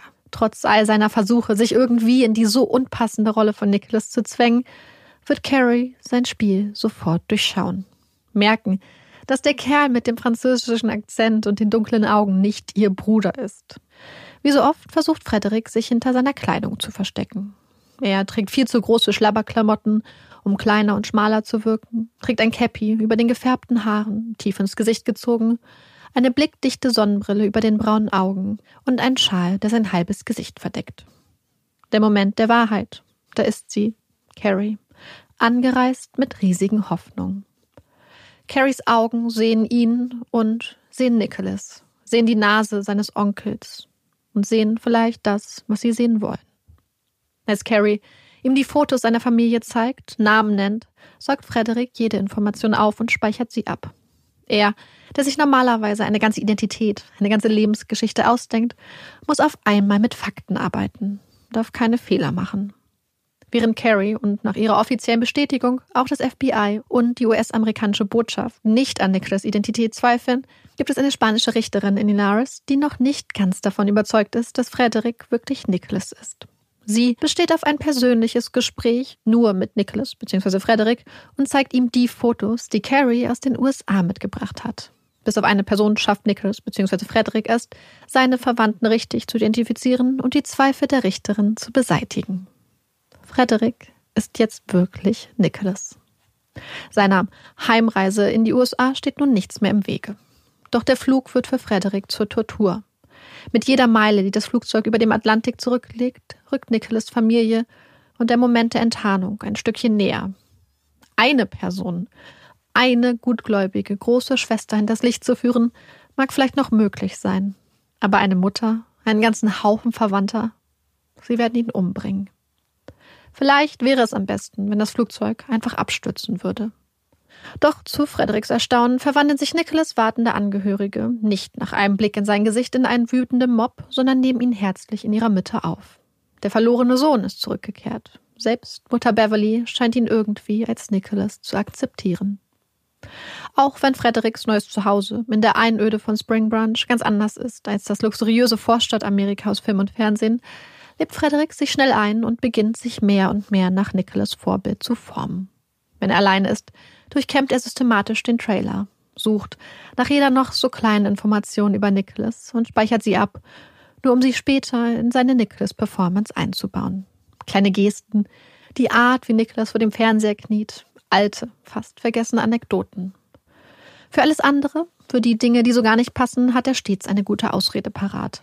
Als angebliches Opfer eines folternden Menschenhändlerringes kann man vieles erklären, und bald fangen Niklas Angehörige wie von selbst an, ihre kleinen Beobachtungen und Zweifel auf die grausamen Geschehnisse der letzten drei Jahre zu schieben. Wenn man dir drei Jahre lang verbietet, deine Muttersprache zu sprechen, vielleicht hast du dann einfach einen Akzent oder braune Augen. Vielleicht verändert es dein ganzes Wesen. Das Interview mit dem Fernsehteam von Hardcopy kommt ihm da wie gerufen. Wenn er jetzt ein Interview als Nicholas gibt, ist das dann nicht wie eine weitere offizielle Bestätigung, dass er auch wirklich Nicholas ist? Doch so sehr Frederik sich immer nach einem Zuhause, einem echten Zuhause gesehnt hatte, so wenig ist er auf das Familienleben mit Carrie, Brian, Cody und Chantel im Trailer vorbereitet. Irgendwann wird es ihm viel zu viel, zu eng. Es passt nicht. Alles ist falsch. Er fängt an aufzumucken, wird endlich der Problemjugendliche, der Nicholas vielleicht geworden wäre. Kurz vor Weihnachten steht Frederik dann im Badezimmer des Trailers, nimmt die Rasierklinge in die Hand und landet schließlich wieder, zumindest für ein paar Tage, in einer Einrichtung. Fünf lange Monate in Texas wird es dauern, bis Privatdetektiv Parker und Frederik sich im Café gegenüber sitzen, bis Agentin Fischer endlich den Fingerabdrucktreffer von Interpol bekommt. Fünf Monate, die eigentlich ein kleines Wunder gewesen wären. Ein vermisster Junge wieder aufgetaucht, eine Familie wieder vereint. Löcher in Herzen geschlossen. Fünf Monate, in denen Zweifel gegen Wünsche und Hoffnung ankämpften und am Ende mit Fakten belegt wurden. Nicholas war nie nach Hause zurückgekehrt. Der, den sie da im Arm gehalten hatten, der neben ihnen geschlafen hatte, der vor dem Fernseher kniete und ihnen sagte, dass er sie liebte, war ein anderer gewesen. Ein Fremder, ein Betrüger, ein Lügner. Wow, was für ein krasser Fall. Ich habe ja schon am, äh, zu Beginn gesagt, dass ich ihn grob kannte, ähm, aber definitiv nicht in dem äh, in der Detailreiche, wie du es dargestellt hast. Ich bin richtig baff und schockiert, wie das alles passieren konnte. A, B ausgegangen ist und und ich musste mir die ganze Zeit dann schon, als, als so ein bisschen klar wurde, dass es vielleicht nicht Nicholas ist, der zurückgekehrt ist, die ganze Zeit vorstellen, wie krass das für diese Familie gewesen sein muss. Und ich kann voll und ganz verstehen, dass sie sich am Anfang dagegen gewehrt haben, das auch zu akzeptieren, weil überleg mal, mhm. du musst akzeptieren, dass da jemand Fremdes in dein Haus gekommen ist, dann musst du akzeptieren, dass du die ganze Zeit mit ihm verbracht hast, dass er auf dem Boden geschlafen hat, neben einem deiner Kinder. Ugh. Nee. Ja. Ich, ich wette, ihr habt auch noch ganz viele Fragen und es gibt tatsächlich noch ja. ganz viele Fragen, die wir jetzt auch behandeln müssen, die ich so ein bisschen aus dem Fall rausgespart habe, damit wir sie quasi im Gespräch behandeln können. Nämlich wirklich auch die Frage, Warum hat Frederik das gemacht? Mhm. Wie kann es sein, dass die ganze Familie ihn akzeptiert hat? Und vor allem auch die Frage, was ist Nicholas passiert, beziehungsweise wo ja. steht der Fall Nicholas heute? Bevor wir uns diesen Fragen widmen, machen wir zum Durchatmen nochmal eine kurze Werbepause und sind dann gleich wieder da mit dem weiteren Gespräch. Und das war es jetzt auch schon mit der Werbung. Schön, dass ihr noch dabei seid und uns weiter zuhört. Vielleicht die Frage, der wir uns zuerst einmal widmen wollen, weil sich das bestimmt auch viele fragen, ist die Frage, was denn aus Frederik geworden ist. Ähm, Frederik Bourdin oder Bourdin oder Bourdin, es wird immer auf ganz viele verschiedene Arten und Weisen ausgesprochen, wenn man sich so Dokumentationen anguckt. Äh, deswegen seht es uns nach, beziehungsweise seht es mir nach, wenn sich das vielleicht auch mal ein bisschen ändert. Ähm, wird nach der Enthüllung übrigens dann festgenommen vom FBI und später wegen Meineids sowie Passfälschung bzw. Betrug angeklagt, wobei er sich in den Anklagepunkten auch für schuldig bekennt. Der Richter, der in dem Fall dann vorsitzt, vergleicht sein Handeln übrigens sogar mit Mord. Baudin wird dann am Schluss zu sechs Jahren Haft verurteilt, von denen er dann fünf Jahre auch im Gefängnis verbringt, ehe er im Oktober 2003 nach Frankreich abgeschoben wird. Danach zieht er nach Grenoble in Frankreich und schlüpft dort wieder in die Identität eines anderen oh Kindes.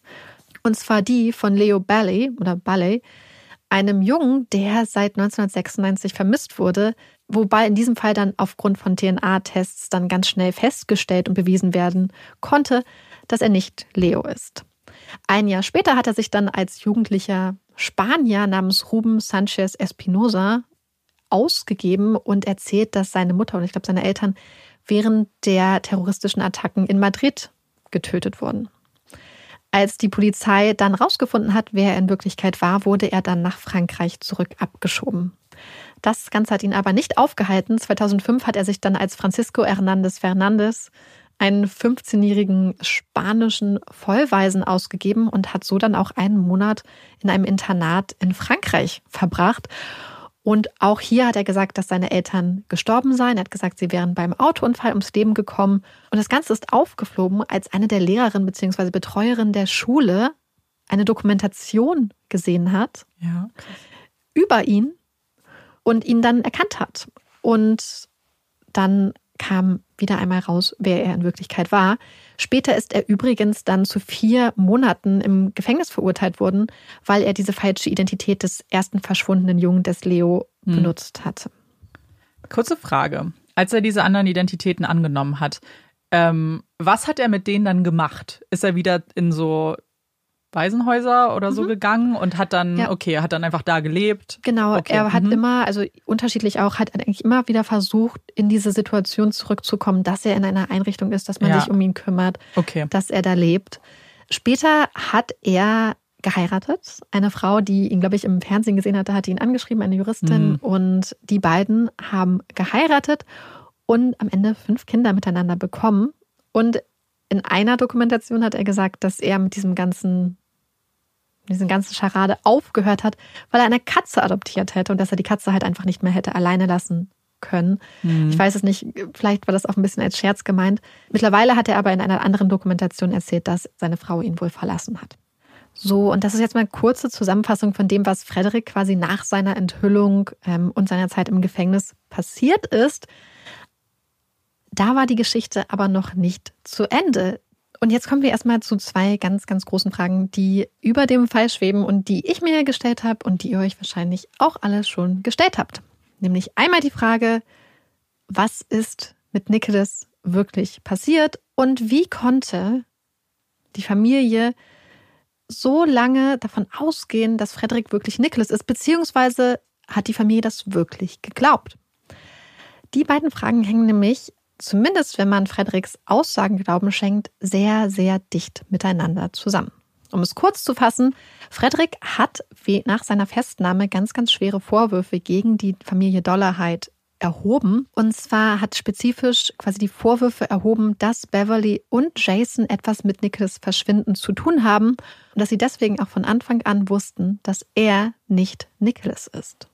Und das sind Vorwürfe, die sowohl Agent Fischer als auch Privatdetektiv Parker als auch noch ein anderer Ermittler sehr, sehr ernst genommen haben.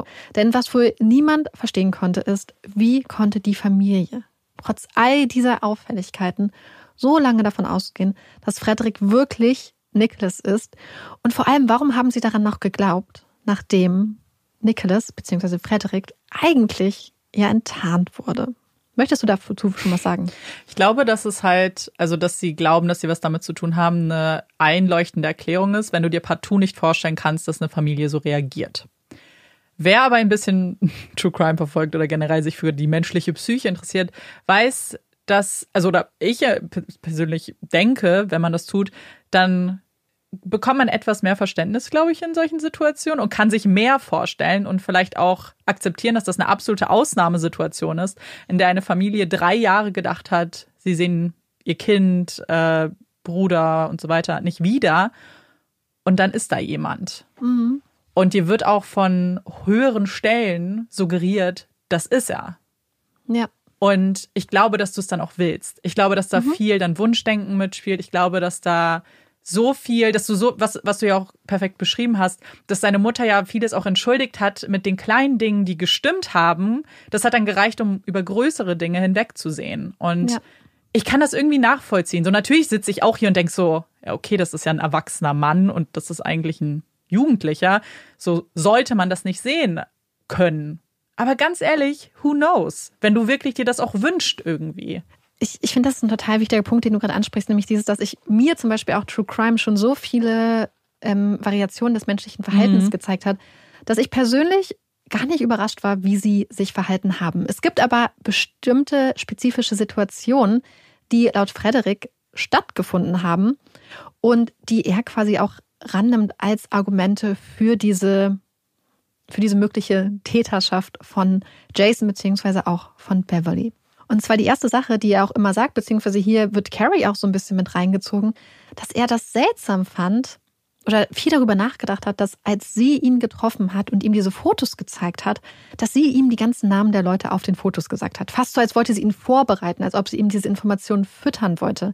Aber Amanda und ich haben da vorhin schon drüber nachgedacht. Mhm. Ganz kurzer Disclaimer an dieser Stelle. Es geht mir jetzt nicht darum, in dem, was jetzt kommt im Gespräch, zu sagen, das ist richtig oder das ist falsch. Mir geht es aber darum, vielleicht in dieses Gespräch, weswegen ich es auch gerne im Nachgespräch machen wollte, auch immer ein bisschen in Frage zu stellen, was wirklich erzählt wird, weil wir mhm. wissen, wir mhm. haben es mit einer Person zu tun, die diese Aussagen tätigt, die sehr stark dazu neigt, sich Geschichten auszudenken und ja. Geschichten anzupassen, je nachdem, wie es ihm gefällt oder wie er es für ein besonders verlässlicher Erzähler. Das zum einen aber auch einfach zu sehen, dass selbst wenn diese Sachen stimmen, hm. dass es vielleicht auch andere Interpretationsmöglichkeiten gibt. Ja.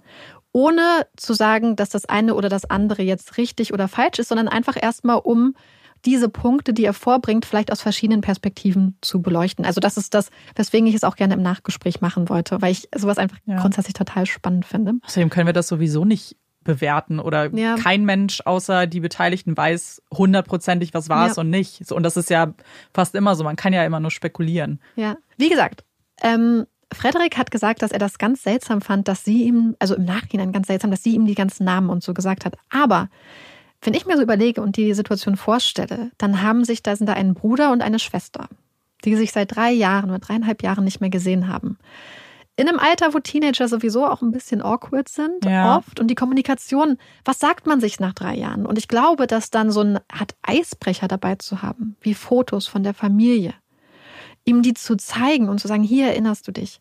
Und dass es dann auch in so einem Gesprächsfluss eigentlich das Normalste der Welt ist, dass man Fotos zeigt, sagt, hier, guck mal, Mama, ah, hier, guck mal, hier ist, hier ist Jason, so, um, um Erinnerungen wach zu werden und um überhaupt irgendwelche Worte zu haben, die man benutzt. Weil ich kann mir das ganz, ganz schwer vorstellen, wie es ist, wenn man eine Person nach drei Jahren wieder sieht, auch mit dem Wissen, durch was für einen Horror er gegangen ja. ist. Und das so, wie er das erzählt hat, dass ihm seine Identität ausgetrieben werden sollte, dass, dass da, also er zum Beispiel erzählt, dass er immer Kopfhörer auf hatte, wo ihm immer so Stimme gesagt hat, dass er nicht er ist und so, dass du vielleicht dann auch Angst hast, dass er das vergessen hat. Ich muss auch sagen, ich finde seltsam, dass er das seltsam findet. Also da gehe ich jetzt schon so in meiner Meinung rein, weil das ist ja so ein bisschen, als ob er jetzt die Situation ganz, ganz ähm, isoliert von allem anderen betrachtet. Mhm. Isoliert von dem ganzen Leben, von dem ganzen Schauspiel, was er da vollzogen hat. Weil er wird ja sicherlich in dieser Zeit auch suggeriert haben, dass er sich an manche Dinge nicht erinnern kann. Ganz sicher, wenn jemand irgendwie wenn er unsicher wurde und so weiter. Das heißt, es war ja auch Teil seines Schauspiels, vielleicht so ein bisschen darzustellen. Mhm. Oder das Trauma, so wie du sagst, so, es war Teil davon und vielleicht erinnere ich mich jetzt auch nicht mehr an Dinge. Und wenn du das spielst, dich dann zu wundern, dass jemand sich hinsetzt mit Fotos und vielleicht einmal mehr sagt, guck mal, da Mama und hier, das haben wir da gemacht, finde ich irgendwie komisch. Ja, deswegen, ich habe auch bei dieser Situation, das fand ich gerade auch, weil es um Carrie ging, die sonst auch eigentlich nicht als mögliche Tatverdächtige hm. genannt wird, da fand ich das auch ähm, einfach zu 100 Prozent nachvollziehbar, dass das die Art ist, wo du dann kommunizierst miteinander. Ja. Weil du, glaube ich, jeden Aufhänger suchst und jedes Wort vielleicht auch ein bisschen aus dir herausbringen musst, weil du einfach auch unbeholfen darum bist. Weil ich, wie, wie gehst du in so einer Situation mit jemandem um? Die nächste ähm, Sache, die er anspricht, ist die Tatsache, dass Jason, sein Bruder, also Halbbruder, der Halbbruder von Nicholas, nicht am Flughafen auf ihn gewartet hat. Dazu muss man folgende Hintergrundinformationen haben. Nach dem Verschwinden von Nicholas gab es ja ganz viele Auseinandersetzungen zwischen Beverly und Jason und Jason ist immer mehr in die Drogensucht abgerutscht. Mhm. 1996, also ein Jahr bevor Nicholas Frederick wieder aufgetaucht ist, hatte er sich dann selbst in eine Suchtklinik begeben und dort einen Entzug gemacht. Mit Erfolg. Er ist dann auch in der Suchtklinik geblieben und hat dort wohl als Berater gearbeitet. Mhm oder beziehungsweise Betreuer. Das heißt, zu dem Zeitpunkt, als Nicholas wiedergekommen ist, war Jason in dieser Klinik. Und ich frage mich, ob also wenn wir uns jetzt die Grundsituation angucken und alles und unterstellen, dass alles, was Jason gesagt hat, oder fast alles stimmt, nämlich dass an dem Tag Nicholas angerufen hatte, am Tag seines Verschwindens und darum gebeten hatte, von Jason abgeholt zu werden. Jason sagt, nein, lauf nach Hause, Nicholas mhm. verschwindet. Dann kann ich mir wenig Sachen vorstellen, die auf einem jungen Mann, der auch als, wenn man zwischen den Zeilen liest, sensibel, den man so auch als mhm. sensibel, künstlerisch etc. ansehen kann, dass es wenig Sachen gibt, die so einen jungen Mann so schwer bedrücken können, beziehungsweise auf so einer Person lasten, wie das Gefühl, wenn ich ihn einfach abgeholt hätte, dann wäre mein kleiner Bruder noch da. Ich glaube, diese Selbstvorwürfe und vielleicht auch Scham kann einen Menschen komplett zerstören, was sich vielleicht auch geäußert hat dann darin, dass er in diese Drogensucht abgerutscht ist, vielleicht um Sachen zu betäuben. Und wenn wir uns dann überlegen, dass er dann vielleicht diese ganzen Probleme mit sich ausgemacht hat, eine Therapie gemacht hat, wo vielleicht oder bestimmt auch diese Ursächlichkeiten für diese Drogensucht vielleicht thematisiert wurden. Und dann kommt dein Bruder wieder. Dann könnte es einfach sein, dass man auch sagt, hey, lass es ruhig angehen. Das könnte für dich eine emotional extrem aufführende Situation sein. Da könnte ganz viel wieder hochkommen. Vielleicht gehst du es langsam an. Ja. Naja, wir wissen ja auch, dass also erstmal, dass man sich zum Teil ja auch irrationale Vorwürfe macht. Und in dem Fall ist es ja nicht mal so irrational. Und ich glaube, dass ja. das schwer wiegt. Und was ich mir nämlich zum Beispiel auch vorstellen kann, hier ist es ja auch nicht so dieses Gefühl, ach, wenn Nicholas, guck deinem kleinen Bruder in die Augen, also beziehungsweise ich stelle es mir schwer vor, mhm. seinem kleinen Bruder in die Augen zu gucken, wenn man weiß, wenn ich ihn damals abgeholt hätte, wäre er nicht durch drei Jahre Folter und Martyrium gegangen. Ich glaube, das ist es auch. Und er so dass das vielleicht. Ja. Und er hinterfragt das, weil er denkt, dass Jasons war. Genau. Er okay. sagt, okay, es ist schon mal sel seltsam, dass Jason da nicht aufgetaucht war, weil mhm. eigentlich solltest du doch deinen kleinen Bruder sehen wollen. Und dann später sagt er, dass Jason dann erst bei einer Familienfeier quasi auf ihn zugegangen sei und alle, auch Cody und so sagen, dass Jason eher so, ja, abweisend war gegenüber mhm. Nicholas und ihn dann später wohl mit ihm in den Garten gegangen sei. Und Frederik sagt, dass Jason ihm quasi gesagt, einem eine kleine Kette mit einem Kreuz gegeben hat und dann sowas gesagt hat, je nachdem welcher Quelle man vertraut, im Sinne von mach's gut oder auch viel Glück.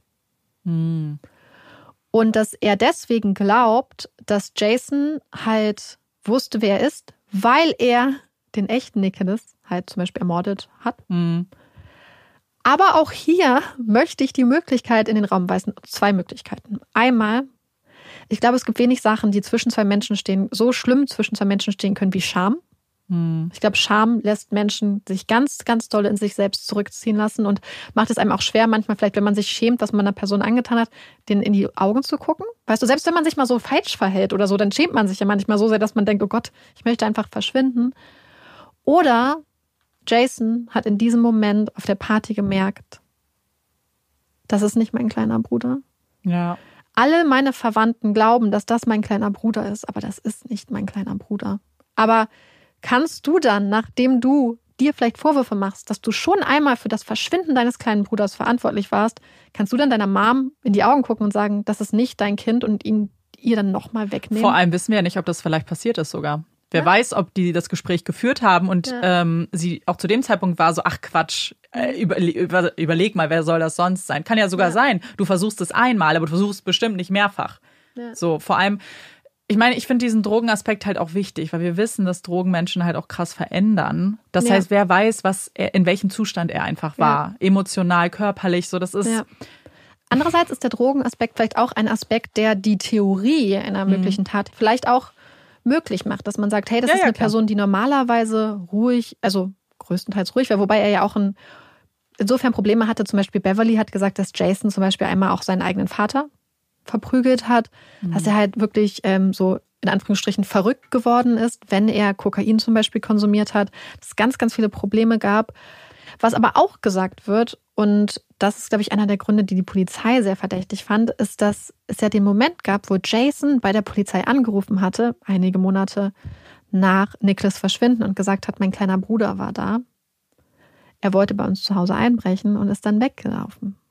Die Ja. Polizei hat das ja überprüft und hat gesagt, es gibt keinerlei Hinweise. Gleichzeitig hat einer der Ermittler später gesagt, dass das genau zu dem Zeitpunkt passiert ist, als die Polizei angefangen hat, Nachforschungen anzustellen. Hm. Und Beverly selbst sagt auch, dass sie nicht glaubt, dass Jason Nicholas gesehen hat, Mhm. dass das ausgedacht war, dass das gelogen war. Und das ist natürlich eine Sache, die oft Täter machen, um zu suggerieren, dass ihr Opfer noch lebt zum Beispiel. Ja. Aber sie sagt auch, halt, Jason hat halt massive Issues, hat Ja. halt riesige Probleme. Von all den Sachen, die passiert sind, ist das für mich so mit der, so ein Punkt, wo ich so denke, okay, ja, das ist wirklich seltsam. Und da kommen wir auch nochmal zu ein paar anderen Aspekten, die Frederik halt gesagt hat. Er hat zum Beispiel einen, beziehungsweise auch die Leute, die anderen Ermittler, sie fanden es halt seltsam, dass Beverly halt am Anfang so zurückhaltend war, dass sie zum Beispiel nicht wollte, dass ähm, Nicholas bei ihr wohnt wieder. Wobei man natürlich sagen muss, sie hat einfach jede Nacht im Donut-Shop gearbeitet. Von, Ich glaube, Mhm. 11 bis 5 Uhr morgens oder so. Ist dann wohl meistens noch kurz in eine Bar gegangen für, ich sag mal, einen Absacker und ein bisschen Pool spielen und hat dann den ganzen Tag geschlafen. Wenn du überlegst, dass du jetzt einen traumatisierten Jugendlichen bei dir aufnimmst, der potenziell gefährdet ist, ist das vielleicht nicht das beste Environment, um ihm Schutz und Geborgenheit und Nähe und so zu vermitteln. Und vielleicht ist es dann wirklich eine bessere Möglichkeit, zu sagen, hey, du ziehst zu deiner Schwester, da hast du Leute in, um dich, die sind immer Leute, du hast immer Leute um dich. Du bist, Ja. wenn du nicht möchtest, nie alleine. Und ähm, Frederik hat auch gesagt, dass sie einmal, als er dann später doch bei seiner Mutter, also bei Beverly, gewohnt hat für kurze Zeit, ähm, dass sie dann betrunken gewesen ist und ihn angeschrien hat. Und sie hat wohl gesagt, ich weiß, dass Gott mich bestraft, indem er dich zu mir geschickt hat. Ich weiß nicht, wer zum Teufel du bist. Warum zum Teufel machst du das? Das hat äh, Frederik Gesagt, dass Beverly das gesagt hat. Okay. Beverly selbst sagt, dass sie sich nicht daran erinnern kann, Ja. sagt aber, dass, naja, wenn sie sowas gesagt hat, dann hat er sie wahrscheinlich angepisst. Dann war sie wahrscheinlich wütend Mhm. auf ihn. Ja, es ist halt, das ist es halt, wenn du so eine Aussage nimmst, hörst du, was du hören willst und kannst es drehen in jede Richtung, ja, die du, du kannst willst. es auch so drehen, dass du denkst, Ja. hey, so Gott kann Menschen ja für vieles bestrafen. Mhm. Du kannst ja auch bestraft werden dafür, dass du überlegt hast, deinen 13-jährigen Sohn in ein Heim zu geben oder eine Anstalt so ein- für, Ja. für schwierige Jugendliche. Das ist ja auch eine Sache, wo du denken kannst, dass du dafür bestraft wirst. Also, und das meine ich halt. Und was wir, glaube ich, auch sehen müssen, ist, dass Beverly selbst gesagt hat, wenn sie mit ihrem Bauchgefühl gegangen wäre, das Mhm. Bauchgefühl, was sie am Flughafen hatte, dann hätte sie gewusst, dass das nicht ihr Sohn ist. Mhm. Und dass sie hat auch selbst gesagt, so sie hat, konnte gar keine Connection zu ihm aufbauen. Es hat sich überhaupt nicht angefühlt wie Nicholas Leben. Und ich finde, das zeigt eigentlich, für mich zumindest, dass sie vielleicht im Herzen wusste, dass es nicht ihr Sohn ist, aber versucht hat im Kopf, sich an die Möglichkeit ranzuhängen, dass er es doch ist. Naja, weil du würdest ja auch erstmal vielleicht den Fehler bei dir suchen. Mhm. Wenn eine Mutter nichts für ihr Kind empfindet, sucht sie doch erstmal bei sich. So, warum ist ja. das so? Bin ich, habe ich ein Problem? So, mhm. ich glaube, dass das menschlich, sehr, sehr menschlich ist, erstmal bei sich anzufangen. Ja, voll. Bevor man überhaupt in Erwägung zieht, ah, vielleicht stimmt was viel Größeres nicht. Ja. Ja, und ich glaube, es ist auch diese Erwartbarkeit von diesen Sachen. Mhm. Ja, und was ähm, Agent Fischer ja immer gesagt hat, ist, dass sie es ganz, ganz seltsam fand, dass Beverly zum Beispiel auch sich immer geweigert hat, Blutproben abzugeben, dass sie auch am Anfang, als es um die Aufarbeitung der, des Martyriums von Nicholas ging, nicht wirklich kooperieren wollte und sehr unkooperativ war. Dazu muss man, glaube ich, sagen, A, Beverly ist ein ganz spezifischer Typ Mensch. Auch wenn man sie reden hört, ist sie sehr wirkt sehr resigniert, halt wie eine Frau, die einfach sehr, sehr viel durchgemacht hat in ihrem Leben. Sie war damals ja auch drogenabhängig. Und ich frage mich, also beziehungsweise auch da, man kann sagen, dass es super komisch ist. Gleichzeitig könnte man aber auch sagen, dass zum Beispiel, wenn Nicholas zu dem Zeitpunkt gesagt hat, weil er hat später mal gesagt, dass er eigentlich nicht so gerne mit dem FBI reden wollte, natürlich. Ja, ja, klar. Nicht, aber dass sie das Gefühl hat, dass sie ihn beschützt. Es könnte aber auch sein, dass es für sie einfach schwer ist, sich mit sowas auseinanderzusetzen. Wenn du da denkst, dass dein eigenes Kind durch sowas geht, ist es, glaube ich, für Eltern auch immer ganz schwer, damit umzugehen. Das kann es auch sein, beziehungsweise vielleicht hast du das Gefühl. Und vielleicht hat sie dann diese Momente, wo sie gesagt hat, ihr werdet mein Blut nicht überprüfen. Vielleicht hat sie gedacht, dass sie damit quasi demonstrieren kann und wieder gut machen, dass sie nicht das Gefühl hat, dass er ihr Sohn ist.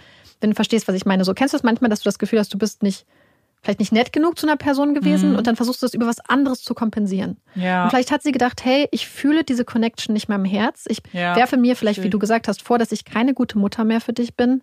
Aber dann werde ich dich wenigstens hier beschützen und werde dir, auch wenn ich dir das vielleicht im Alltag nicht zeigen kann durch mein Verhalten, werde ich dir hier durch eine große Geste demonstrieren, dass ich glaube, dass du mein Kind bist auch eine mögliche. Weißt Erklärung. du was? Ganz ehrlich, all diese Argumente sprechen für mich viel mehr, dass sie es nicht wussten. Also jetzt, um meine Meinung kurz einzubringen. Weil es ist doch viel auffälliger, was sie so gemacht haben. So, ich verstehe, wenn du ihn am Flughafen dann siehst und denkst und denkst so oder oder vorher schon hörst, warte mal, die haben ihn, aber wir wissen doch, dass dass er nicht mehr lebt, so dass du im ersten Moment nicht sagst, das kann er nicht sein, so offensichtlich. Aber dass, sobald der erste Zweifel von außen angebracht wird, würdest du doch dann, würdest du doch nicht alles dafür tun, dass das nicht so ist. Weil du, ja. du wirst, erstmal ist das auffälliges Verhalten. Also man sieht das ja irgendwie, das irgendwie, das ja. hat es ja, die Leute haben das ja dann hinterfragt und drehen es jetzt so als ob auf auffällig, aber im Sinne von schuldig auffällig. Und du würdest doch nicht, wenn du das weißt, dir die Person ins Haus holen. Mhm. Weil ich mir dann denke, hey, der ist die ganze Zeit da, das wird rauskommen. Das und wird das, früher oder später wird rauskommen. krassen Fokus auf den Fall genau, machen. Wäre, ja, genau. Selbst wenn wir davon ausgehen würden, dass Beverly und Jason damit zu tun hatten mhm. und Carrie nicht, dann können wir uns die Situation vorstellen, dass sie sagen, okay, Carrie kann ihn rüberholen, dann gucken wir und haben vielleicht schon gehofft, ach naja, Carrie wird schon erkennen, dass der das nicht ist. Ja. Wenn, wenn sie wissen, dass Nick das tot ist. Dann kommt er rüber, aber dann hättest du immer noch die Möglichkeit gehabt zu sagen, weißt du was, Nee, das ist nicht unser Sohn. Und machen Sie einen DNA-Test. Ja. Oder ja, wir machen einen DNA-Test, wenn du das weißt. Dann ja. könntest du dich immer noch einfach als Opfer genau, dann einer solchen das, Situation dann das Opfer, stilisieren ja. und darstellen. Aber hättest wahrscheinlich nicht diesen Fokus auf dir. Und wie krass wäre das bitte? Du weißt, dass es eine wildfremde Person ist, du weißt nicht, wer das ist, und dann schickst du die zu deiner Tochter Oder mit ihren in, Kindern. In die Einöde. Ja, und bist und dann denkst du so, ah, ist mir doch egal, was da passiert. Was vielleicht ja. ist, offensichtlich ist das ein Mensch, der irgendeinen Plan hat. Sie wussten ja nicht, was sein Plan war. Ja. So, hä? Deswegen all diese Sachen sind für mich eher so Indizien dafür, dass sie es nicht wussten. Weil ich glaube, wenn es jemand mhm. weiß, dann verhält man sich nicht unbedingt so. Man, offensichtlich wissen wir es nicht. Ja. Aber ja. Was Beverly nämlich auch gesagt hat, wenn, wenn Leute nämlich sagen quasi so, ja, ihr habt den doch zu euch aufgenommen, um quasi den Verdacht von euch abzulenken, hat sie gesagt, den, so quasi den Verdacht von uns ablenken, nachdem wir jahrelang die einzigen waren, die überhaupt ja. oft an den Fall erinnert haben, die überhaupt über den Fall geredet haben, die überhaupt vielleicht mal Druck gemacht mhm. haben, dass dieser Fall nicht vergessen wird.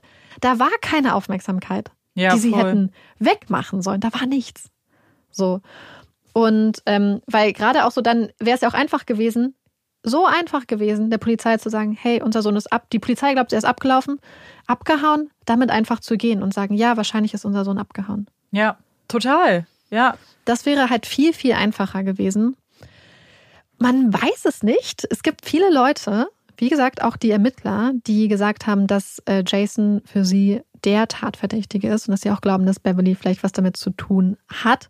Am Schluss wurden die Ermittlungen jedoch eingestellt, mhm. denn man hatte nichts wohl. Also laut Aussagen der Ermittler hatte man keine DNA, keine Zeugen, nicht viel in der Hand, weswegen man das dann eingestellt hatte.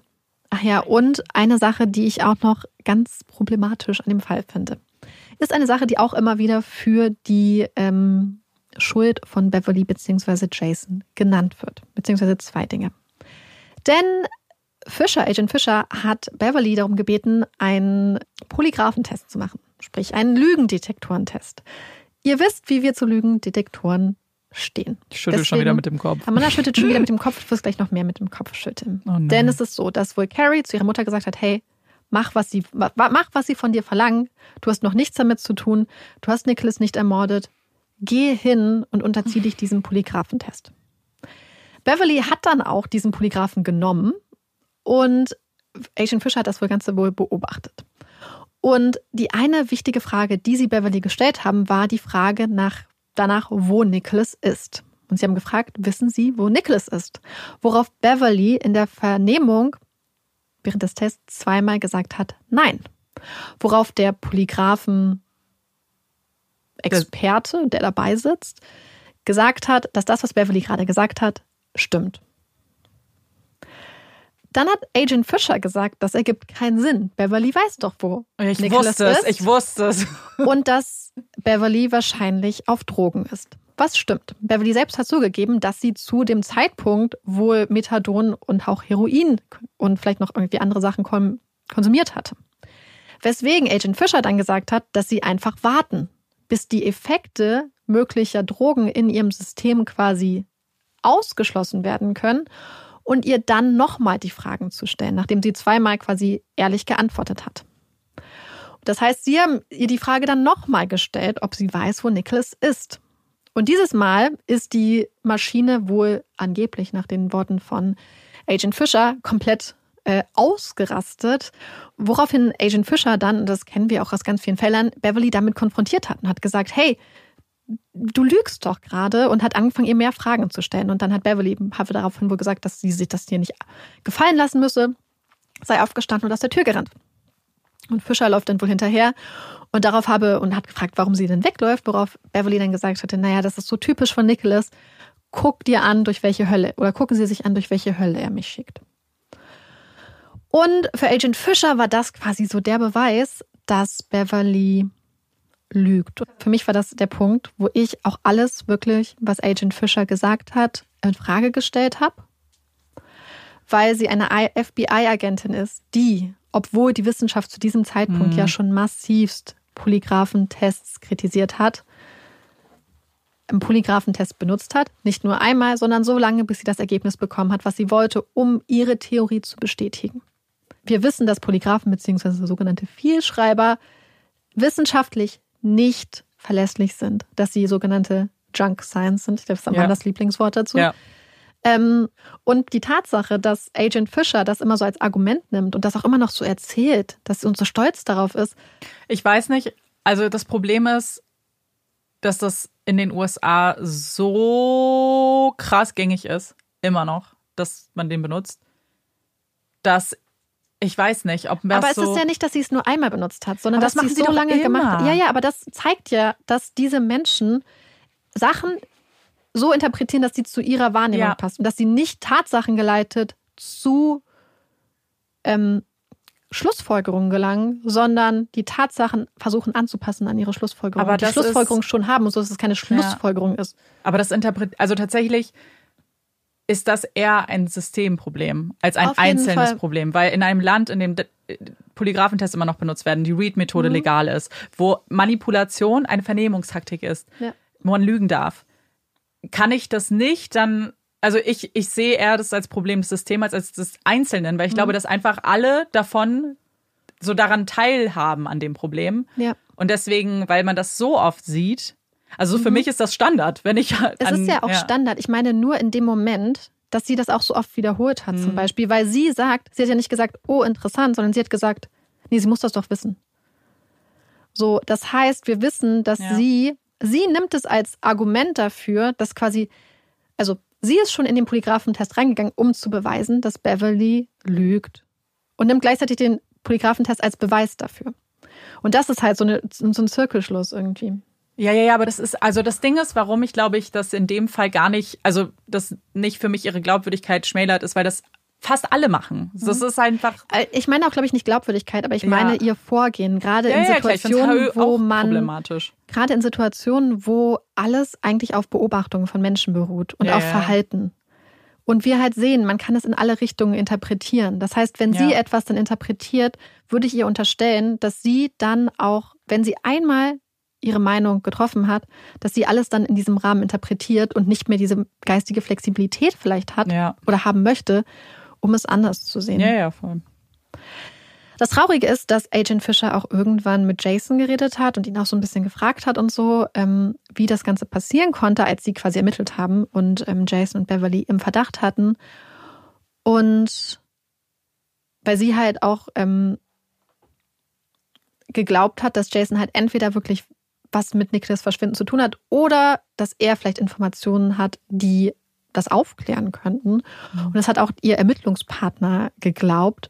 Und nach der Vernehmung hat Jason sich dann erstmal geweigert, weiterhin mit den Behörden, mit der Polizei, mhm. dem FBI zusammenzuarbeiten, außer, also zumindest nicht ohne Anwalt ja, oder wenn er nicht gut. verhaftet wurde, was auch erstmal richtig wichtiges Verhalten ist, was natürlich hier auch mal wieder vorgebracht wird als, mhm. als, als Hinweis auf eine mögliche ja, Schuld. Ja. Und einige Wochen nachdem, nach der Vernehmung, ist Jason dann an einer Kokainüberdosis mhm. verstorben. Wobei er ja zu diesem Zeitpunkt eigentlich schon länger angeblich clean war, weswegen unter anderem Fischer als auch zum Beispiel der örtlich ermittelnde Polizist davon ausgegangen sind, dass er ähm, Suizid begangen hat. Okay. Was für sie auch wieder auf, auf eine Schuld hindeutet. Beziehungsweise für sie halt sagt, dass sie durch Jasons Tod jegliche Hoffnung aufgegeben haben, dass das dass das Verschwinden von Nicholas jemals noch aufgeklärt werden könnte. Was ich interessant finde, weil das ja quasi sagt, dass er der Schlüssel ist und dass er der Verantwortliche ist. Vor allem ist es halt, ja, wenn du so überzeugt davon bist, okay, dann glaube ich, dass die Chancen sehr gemindert sind. Aber in ihrem, in, in ihrer Vorstellung der Tat spielen doch andere Personen auch noch eine Rolle. Mindestens als Mitwissende. Beverly zum Beispiel, wenn ja. sie sie so pushen wollten und so sicher waren. Ja. Das heißt, sie habt ihr doch. Also, ja. ich finde es halt seltsam irgendwie. Ja, und auf jeden Fall, das sind einige der Punkte, die so vorgebracht wurden. Ich wollte das aber, gerade weil viele der Punkte und diese Situationen, die so als verdächtig gesehen wurden, von Frederik Bourdin eingebracht wurde, mhm. deswegen nicht einfach in den Fall so mit einbauen. Wobei ich an dieser Stelle sowieso sagen muss, ganz viele Informationen unterscheiden sich von Quelle zu Quelle und ändern sich immer mal so ein bisschen. Ähm, und vieles kommt natürlich aus dem Mund von Frederik, weswegen man sich auch zum Teil wirklich darauf verlassen musste. Aber gerade weil es hier um so solche Vorwürfe ging, wollte ich die nicht einfach als so Art Fakten in den Fall einbauen, ja. sondern wollte sie schon beim Besprechen direkt so ein bisschen mit dir zusammen analysieren. Mhm.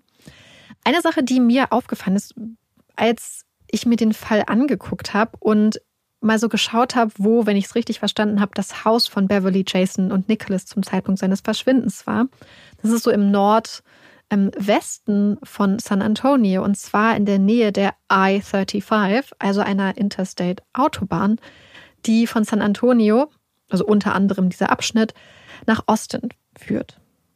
Und dann habe ich gedacht, ganz ehrlich, wenn du wirklich nicht so quasi so in so einer Art, ja, in so einem Vorort lebst, der ganz dicht an so einer Interstate ist mhm. und dein Kind läuft da irgendwie so lang, ist das vielleicht wirklich einer der Orte, wo wirklich jemand durchfahren kann, einen alleine einen Jungen da vielleicht sieht, der da so rumgeht, der irgendwie nicht so happy ist und so und auch ein Kind entführt. Ich glaube, dass so so so Punkte ja. an solchen Interstates, das haben wir ja schon ganz oft gehabt, dass einfach ähm, Highways, Interstates, also Autobahnen, Bundesstraßen etc., Straßen mit viel Verkehr, wo man schnell auch aus einer Stadt rauskommt, vielleicht auch so ein idealer Ort sind, wenn man eine Person entführen möchte. Ja.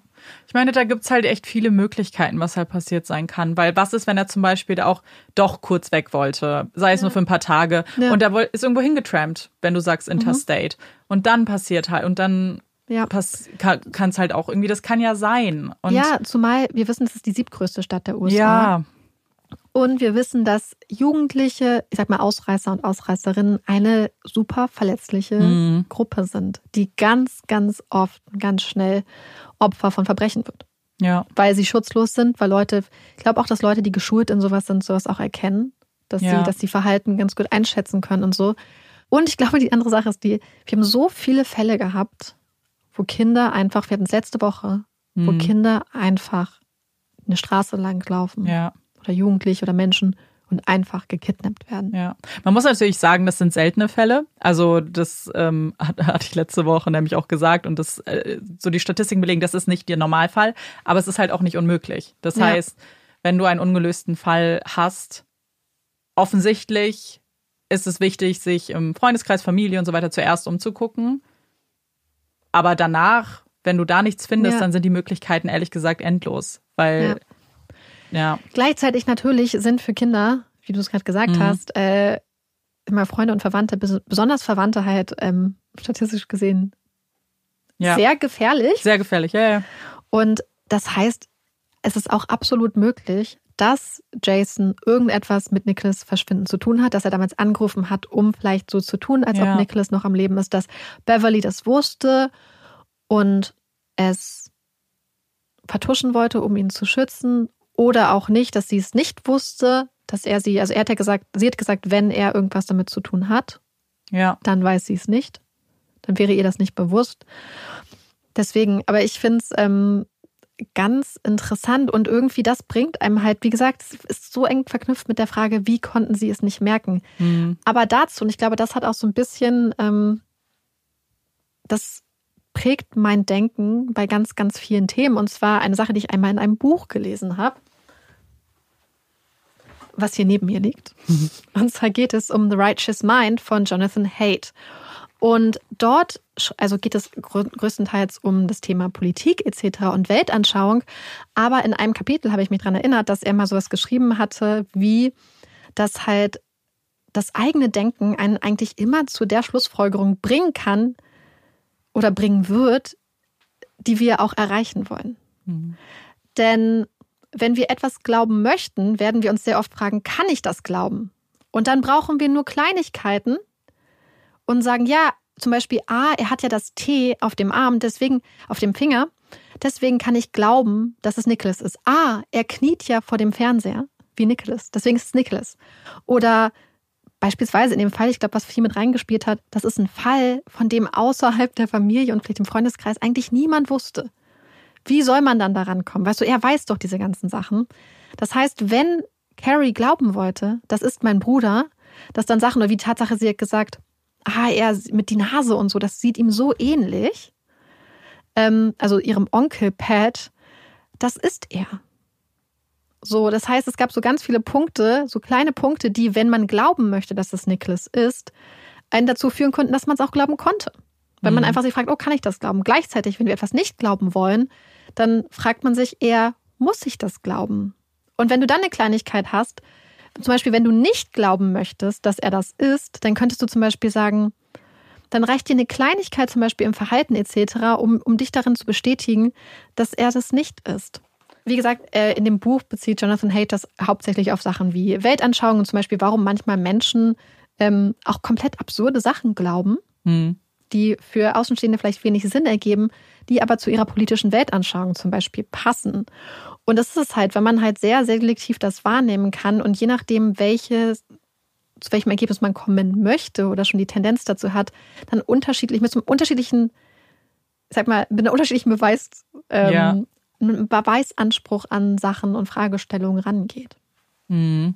Ich glaube auch einfach, weil die, und das, ich glaube, das zieht sich ehrlich gesagt durch den Fall, Ähm, weil was ist die Alternative? Die Alternative ist so unvorstellbar, dass man sie vielleicht gar nicht in Erwägung zieht auch. Weil ganz, ganz ehrlich, wenn du vielleicht von solchen Fällen damals auch gar nichts mitbekommen hast. So jetzt ist es vielleicht ein bisschen anders, gerade wenn man sich ein bisschen interessiert, äh, was Crime angeht.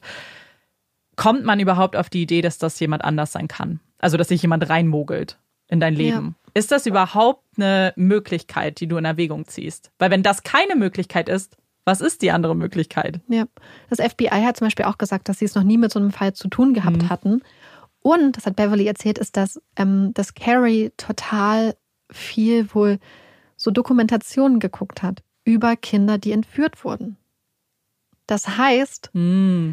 es ist eigentlich das, was du dir die ganze Zeit schon angeguckt hast, dass Kinder entführt werden, dass ihnen schlimme Sachen angetan werden. Und dann kommt auf einmal dein kleiner Bruder und erzählt genau das, was dir die Dokumentationen die ganze Zeit schon gezeigt haben, dass das auch eine Möglichkeit ist. Ja und was du vielleicht dir in deinem Kopf auch schon ausgemalt hast.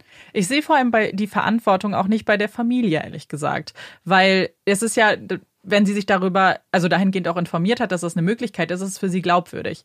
Aber ich glaube, dass halt gerade im Vorfeld vielleicht auch Sachen geprüft werden hätten sollen. So wie die Augenfarbe, so ist das, kann das sein? Zumal ist es in das der überhaupt möglich? Anzeige ja stand. Ne? Genau, genau. Also solche Sachen, ähm, ich finde nicht, dass die Familie dann Google, haha, anschmeißen muss heutzutage und rausfinden muss, ist das möglich, dass ich meine Augenfarbe ändere durch Injektion. Sondern dass das vielleicht im Vorfeld von Leuten geprüft wird, die mhm. da Experten und Expertinnen sind. Würde ich jetzt erstmal vom FBI ausgehen, vielleicht. Ja. Ich glaube, das ist auch so eine Sache, die Frederik auch äh, Boden immer wieder gesagt hat. Und zwar, dass Leute erstmal nicht davon ausgehen, dass man sowas, über sowas lügt. Mhm. Aber hier war ja spezifisch vielleicht auch die Situation, dass man ja gedacht hat, so, wer bist du eigentlich? Ja. Und wenn du uns deine Identität nicht gibst, dann werden wir deine Fingerabdrücke nehmen und dein Foto. Das sind ja jetzt nicht so, das sind natürlich Eingriffe vielleicht in die Privatsphäre, aber das ist ja vertretbar. Zum Beispiel hat er von Fällen berichtet, zum Beispiel in Deutschland, wo er sich als, als Kind ausgegeben hat, wo man dann Fingerabdrücke genommen hat. Und ich glaube sogar mhm. DNA und dann ganz schnell rausgefunden hat, wer er ist. Und dass das an anderen Orten halt schnell rauf, aufgeflogen ist, weil man Fingerabdrücke genommen hat, überprüft hat. Und weswegen er ja auch ähm, bei Interpol in der Datenbank war. Weil man ihm halt so oft auch auf die Schliche gekommen war. Mhm. Aber er hat ja sowieso gesagt, die Tatsache, dass er überhaupt gefragt wurde nach einem Fingerabdruck und einem Foto, beziehungsweise sein, da, danach seine Identität zu bestätigen, dass das eine absolute Ausnahme war, weil das in Spanien seiner Aussage nach eigentlich so gehandhabt wurde, wenn man dich irgendwo aufgegriffen hat, hat man dich in irgendein Heim gesteckt und dann bist du wieder abgehauen. Und dass es niemanden wirklich interessiert mhm. hat, wer du wirklich warst und so. Also, ähm, ja, ich glaube aber auch, was man auch noch sehen muss, ist der zeitliche Kontext. Das heißt, wir ja. haben das Jahr 1998 Datenbanken, die ja jetzt, äh, wie wir wissen, immer noch nicht so gut vernetzt sind, waren damals noch weniger vernetzt. Äh, Sachen wie ähm, wahrscheinlich Fingerabdrücke überprüfen. Ich weiß jetzt nicht, wie das damals war, aber es scheint ja schon eine gewisse Zeit gedauert zu haben, ähm, bis Agent Fischer die da überprüft hat oder überprüft lassen hatte, hatte lassen, wie auch immer. Mhm. Und ähm, dass das einfach ganz anders und viel, viel langsamer gelaufen ist, als es heute vielleicht automatisiert ablaufen würde. Und was man auch sagen muss, ist es vor 2001. Dann, also nach dem Anschlag wurde ja auch, ähm, wurden auch die Einreisebestimmungen ja auch so krass verschärft. Das heißt, es ist in einer Zeit, wo viele Dinge noch lockerer genommen wurden, was A, Einreise angeht, aber eben zum Beispiel eben auch was Terrorismus angeht. Weil theoretisch, ja. was sie ja dann später auch gedacht haben, hätte das ja auch potenziell was sein können. Ja, Privatdetektiv Parker hat gesagt, dass mhm, er das ja. gedacht hat. Äh, Frederik Budin hasst übrigens Privatdetektiv Parker wohl und okay. sagt, dass das Gespräch, was sie da in diesem Diner oder in diesem Café hatten, so nicht stattgefunden hat. Also schon, dass es stattgefunden hat, aber nicht in diesem Ausmaß. Und er bestreitet einige der Inhalte des Gesprächs und sagt, dass Parker quasi jemand wäre, der sich so quasi seine, sich anmaßen würde, die Geschichte gelöst zu haben hm. und dass das gar nicht so ist. Und ähm, David Grann, der einen ganz tollen Artikel zum Fall geschrieben hat, den wir auch kennen aus ja. ähm, dem Fall Osage und Kein Ausweg haben wir die Folge genannt. Also da geht es um ja. den Brand der Familie Willingham. Genau, in diesen beiden Fällen äh, haben wir auch ähm, Materialien von David Graham benutzt. Mhm. Und er hat auch gesagt, dass er das Gefühl hat, dass Frederick Bourdin so ein bisschen wütend ist oder ihm das nicht äh, zugestehen möchte. Vielleicht hat er, stimmt es ja auch nicht, was ähm, Privatdetektiv Parker sagt, ähm, sich so seine Geschichte genommen zu haben und sie auch zu seiner gemacht zu haben. Das fand ich ganz interessant. Ich finde es irgendwie so krass. Ich finde ihn als Charakter so krass, weil ich weiß nicht, ob er sich der Tragweite bewusst ist, was er da tut, ehrlich gesagt. Weil wenn ich auch so höre, dass so einer seiner, also dass er jetzt anfängt, die Familie irgendwie zu beschuldigen und so weiter, A, glaube ich, dass er das tut, um abzulenken von dem, was er da getan hat und so Nebenschauplätze zu eröffnen. Aber tut es wahrscheinlich auch, weil er vielleicht nicht sieht, wie krass das ist, wenn man davon, also ich gehe jetzt erstmal davon aus, dass die Familie nichts damit zu tun hat, mit dem ähm, Tod oder wissen wir ja gar nicht, mit dem Verschwinden von Nicholas wie krass das ist, mit so Vertrauen zu spielen und Emotionen zu spielen und sich da so einzuzecken, im wahrsten Sinne des Wortes. Und die müssen, also das ist doch krass. Und das, ja. ich weiß nicht, ob er sich dessen bewusst ist. Ich glaube nicht, weil er ja weitergemacht hat, nachdem er dann ja im Gefängnis saß. Zwar nicht jetzt, deswegen hatte ich vorhin gefragt, zwar nicht jetzt sich in Familien irgendwie rein, aber ich finde es auch. Naja, also der Leo, ja, der Fall, der war schon war ja ein Familie. verschwundenes Kind. Ja. Also er ist ja immer in Einrichtungen gelandet, ähm, aber der Fall Leo Bali, ja. Der, der ja super schnell aufgeklärt wurde wegen der DNA, okay, das ja. war ja ein Kind, was aber verschwunden war, wo es eine Familie gibt. Und das finde ich so, ich, also da scheint jemand gar nicht zu begreifen, was mhm. er tut. Oder es ist ihm einfach egal. Oder es ist ihm einfach egal. Das ist eine Frage, wozu es eine super spannende Doku gibt bei ZDF. Die heißt irgendwie Die Hochstapler oder so, wo sie sich Frederik Bodin auch mal angeguckt haben und ihn eingeladen haben und ihn dann mit einer Psychologin einem Neurowissenschaftler und einem Verhaltensforscher haben reden lassen und ihm auch so ein paar, ein paar Tests mit ihm gemacht haben. Und die sind, glaube ich, habe ich auch das Gefühl gehabt, nicht so wirklich zu, also sie sind schon zu Ergebnissen gekannt, gekommen, haben aber auch gesagt, dass er einfach ein Mensch ist, der unglaublich schnell Geschichten sich überlegt. Mhm. und es war, es war so vielschichtig, was sie gesagt haben. Es war ganz spannend. Also zum einen haben sie gesagt, dass Sie glauben, dass er ein verletzlicher Mensch ist, dass er viele Traumata durchlebt hat, dass er aber auch gleichzeitig, und, und ich glaube, das ist dieser Aspekt, der viele Leute vor Fragen stellt, warum hat er das gemacht? Und ähm, die Psychologin hat zum Beispiel gesagt, dass sie glaubt, dass es so die Suche nach einer perfekten Kindheit ist. Das hat er ja auch gesagt. Er wollte einfach nur eine schöne Kindheit haben, die Suche nach Liebe, ähm, kein finanzielles Interesse aber sie haben halt auch gleichzeitig gesagt, dass Frederik Bourdin halt immer auf, gerade dadurch, dass er immer auf der Suche nach Liebe und Fürsorge und Anerkennung und so ist, seine Geschichten auch so spinnt, dass das Gegenüber möglichst viel Liebe, Anerkennung, Mitgefühl etc. und vielleicht Fürsorge ihm gegenüber empfindet. Und dass er genau zum Beispiel beobachtet angeblich, dass wenn er dich anguckt, das hat auch jemand, hat ihn mal als menschlichen Rekorder oder als menschliches Aufnahmegerät bezeichnet, und genau überprüft, wie du reagierst und das die ganze Zeit abcheckst und danach seine Geschichte anpasst, mhm. um vielleicht das größtmögliche, ähm, größtmöglichen Emotionen in dir hervorzurufen. Und sie haben mit ihm zum Beispiel auch über diesen Missbrauch, den er damals im Kindesalter dem Nachbarn vorgeworfen hat, geredet. Da hatte ich so das Gefühl, wie sie es beschrieben haben, dass er wirklich auch Missbrauch erfahren hat. Die schwierige Situation zu seiner Mutter und so. Das heißt, dass er halt ganz viele Traumata auch wirklich durchlebt hat, mhm. diese Traumata aber nicht verarbeitet hat und sie aber auch auf gewisse Weise dadurch, dass er sich immer wieder als Kind darstellt, was traumatisiert wurde, diese Trauma immer wieder durchspielt. Und du hast ja auch, äh, glaube ich, im, im geskripteten Teil gesagt, so dass er immer versucht hat, irgendwie so den so einen Kern der Wahrheit irgendwie in seine ja. Geschichten mit reinzubringen. Das würde ja irgendwie da auch dafür sprechen, dass vielleicht einige der Dinge tatsächlich passiert sind. Ja. Ähm, nur nicht in dem Kontext, in dem er das dann halt gesagt hat. Das, mit, das stimmt, dass er sich auch Kinderrollen immer ausgedacht hat, also ausgesucht hat, ja. finde ich auch eigentlich so krass und muss ja irgendeinen symbolischen Charakter haben. Naja, ich glaube, das ist, wenn du keine schöne Kindheit hast, mhm. aber du vielleicht mal eine Zeit hattest, die okay war. Vielleicht mal irgendwo eine gute Erfahrung gemacht hast in so einem Heim, dass du versuchst, ähm, die Psychologin hat das ganz interessant ausgedrückt. Sie hat gesagt, ganz viel Zeit in unserem Erwachsenenleben verbringen wir damit, Bedürfnisse aus unserer Kindheit zu versuchen zu stillen ja. oder zu befriedigen. Bedürfnisse, die damals in unserer Kindheit nicht ähm, befriedigt wurden oder gestillt wurden. Und dass er halt ganz viel Bedürfnis eigentlich nach Liebe, Anerkennung etc. hat und dass er die halt dann versucht hat zu stillen auf halt sehr ähm, ungewöhnliche Art und Weise und dass er wirklich vielleicht danach ähm, sich gesehnt hat. Das aber gleichzeitig muss man natürlich dann aber auch immer sehen, dass alles, was er einem erzählt, halt mit diesem Ziel ist, Mhm. das zu kriegen. Und dass er auch weiß, dass natürlich, wenn du einer Familie wie den Dollar Heights jetzt so etwas antust, wirst du ganz anders bewertet werden, wenn Ja. du dann sagst, dass du es aus dem Wunsch gemacht hast, eine eigene Familie zu haben und Liebe zu kriegen. Und Beverly auch, hat auch gesagt, dass sie ganz ehrlich, also Carrie hat ihm das wohl nicht vergeben oder hat es ihm damals zumindest nicht vergeben, hat gesagt, dass er auch nie, niemals Reue oder sowas gezeigt hat. Während Beverly schon gesagt hat, dass sie hofft, irgendwie so ein bisschen, also so im übertragenen Sinne, dass, dass er irgendwie mal so seinen Frieden vielleicht so findet. Ja, dass es ihm halt, dass, dass er ihr auch leid tut, wirklich.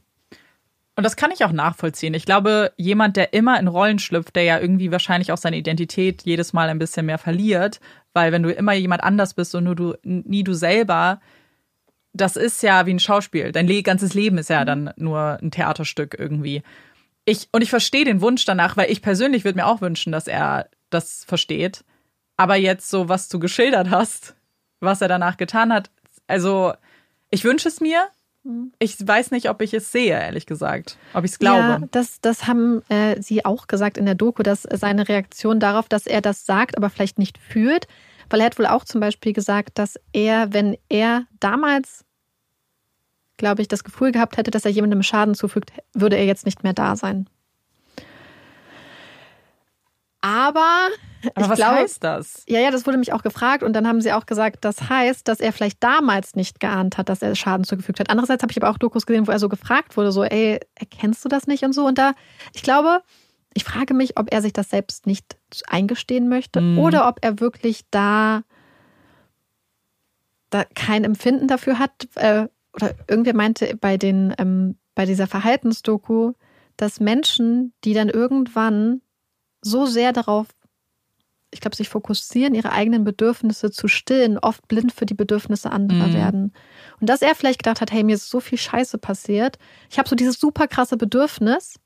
Ich will doch nur Liebe, dass du wirklich dann die Augen davor verschließt, was du anderen Menschen antust. Ja. Weil du sonst ja auch vielleicht nicht so handeln könntest. Oder ist es dir wirklich komplett egal? Wobei ich mich dann frage, wie kann einer Person, die ja eigentlich von so einem emotionalen Grundbedürfnis nach Liebe oder so, anders jetzt als zum Beispiel Menschen, die jetzt nach Adrenalin streben oder Geld Mhm. oder so, jemand, der nach so, so einer menschlichen Verbindung vielleicht auch sucht, theoretisch, wie kann eine Person dann so unempathisch für andere sein? Weil du musst ja auf eine gewisse Art und Weise auch schon dich empathisch in andere reindenken müssen, wenn vielleicht, vielleicht, vielleicht auch nicht, um diese Gefühle in ihnen hervorzurufen. Ich weiß es nicht. Oder du bist einfach so gut darin, Leute zu beobachten und zu erkennen, dass du das einfach auch kognitiv, intellektuell hervorrufen kannst, wenn du dir das überlegst. Aber das, was du vorhin gesagt hast, auch, dass es ja so ein Schauspiel ist, ja, das wurde ähm, von dem Verhaltensforscher, glaube ich, als Method Acting Hm. genannt, dass er das quasi die ganze Zeit macht. Ja. Er sich Krass komplett anstrengend da rein versetzt. Ja. Ich glaube halt einfach, dass man tatsächlich nicht schlussfolgern kann, dass jemand, der Liebe möchte, auch empathisch ist, um ehrlich Mhm. zu sein. Ich glaube, dass das oft Hand in Hand geht, dass wenn du Liebe willst, auch Liebe gibst. Aber ich glaube, dass das nicht immer so ist. Erst Mhm. recht, wenn du Trauma durchgemacht hast, das nicht Ja. aufgearbeitet ist. Das, was du gesagt hast. Wenn du ähm, danach strebst und auch vielleicht das Gefühl hast, das steht mir zu, weil ich habe es ja nicht Mhm. bekommen, das steht mir jetzt zu, sind dir die anderen erstmal egal, wenn du denkst, du musst Mhm. bekommen Ja. und musst vielleicht nicht geben. Und vielleicht hast du auch eine andere Definition von Liebe. Ja. Vielleicht ja, ist das, was du Liebe nennst, sind es Handlungen der Liebe. Ja, Viel mehr als diese tiefe, vielleicht emotionale Verbundenheit. ja. Weil man kann ja zum Beispiel Sachen, als man, man sagt ja manchmal so, oh, äh, sie hat ihm einen Ring geschenkt. Das ist die große Liebe, wie es einem zum Beispiel in Film oder der Werbung suggeriert wird, wo Liebe ja durch Handlungen dargestellt wird. Ja. Aber was Liebe, Liebe sind auch, wird auch durch Handlung geäußert. Aber das ist ja, das Gru- Grundliebe ist ja was anderes. Die Ja. Behandlungen beruhen ja darauf erstmal und könnten ja auch vorgenommen werden ohne Liebe. Und ich frage mich, ob er quasi sich nach dieser Liebe und Fürsorge und Geborgenheit, nach diesen Handlungen Mhm. gesehnt hat. Was ich mich auch gefragt habe, er war damals ja schon, ähm, er war ja so 23, als die ganze Sache passiert ist. Das Gehirn entwickelt sich zu diesem Zeitpunkt ja noch stark.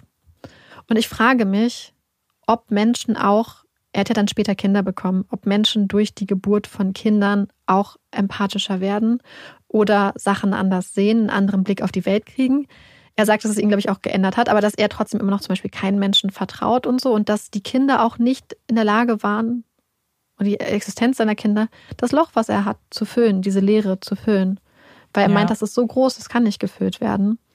Aber ich habe mich gefragt, ob das vielleicht das ändert. Andererseits so die Dokumentation, wo er so nicht wirklich auf diese unangenehmen Fragen eingehen wollte, sind ja schon aufgenommen worden, als er schon Kinder hatte. Insofern Vielleicht kannst ja. du deinen Kern dann doch nicht so krass. Das glaube ich ehrlich gesagt nämlich nicht. Ich glaube, dass es schon sicher funktionieren kann.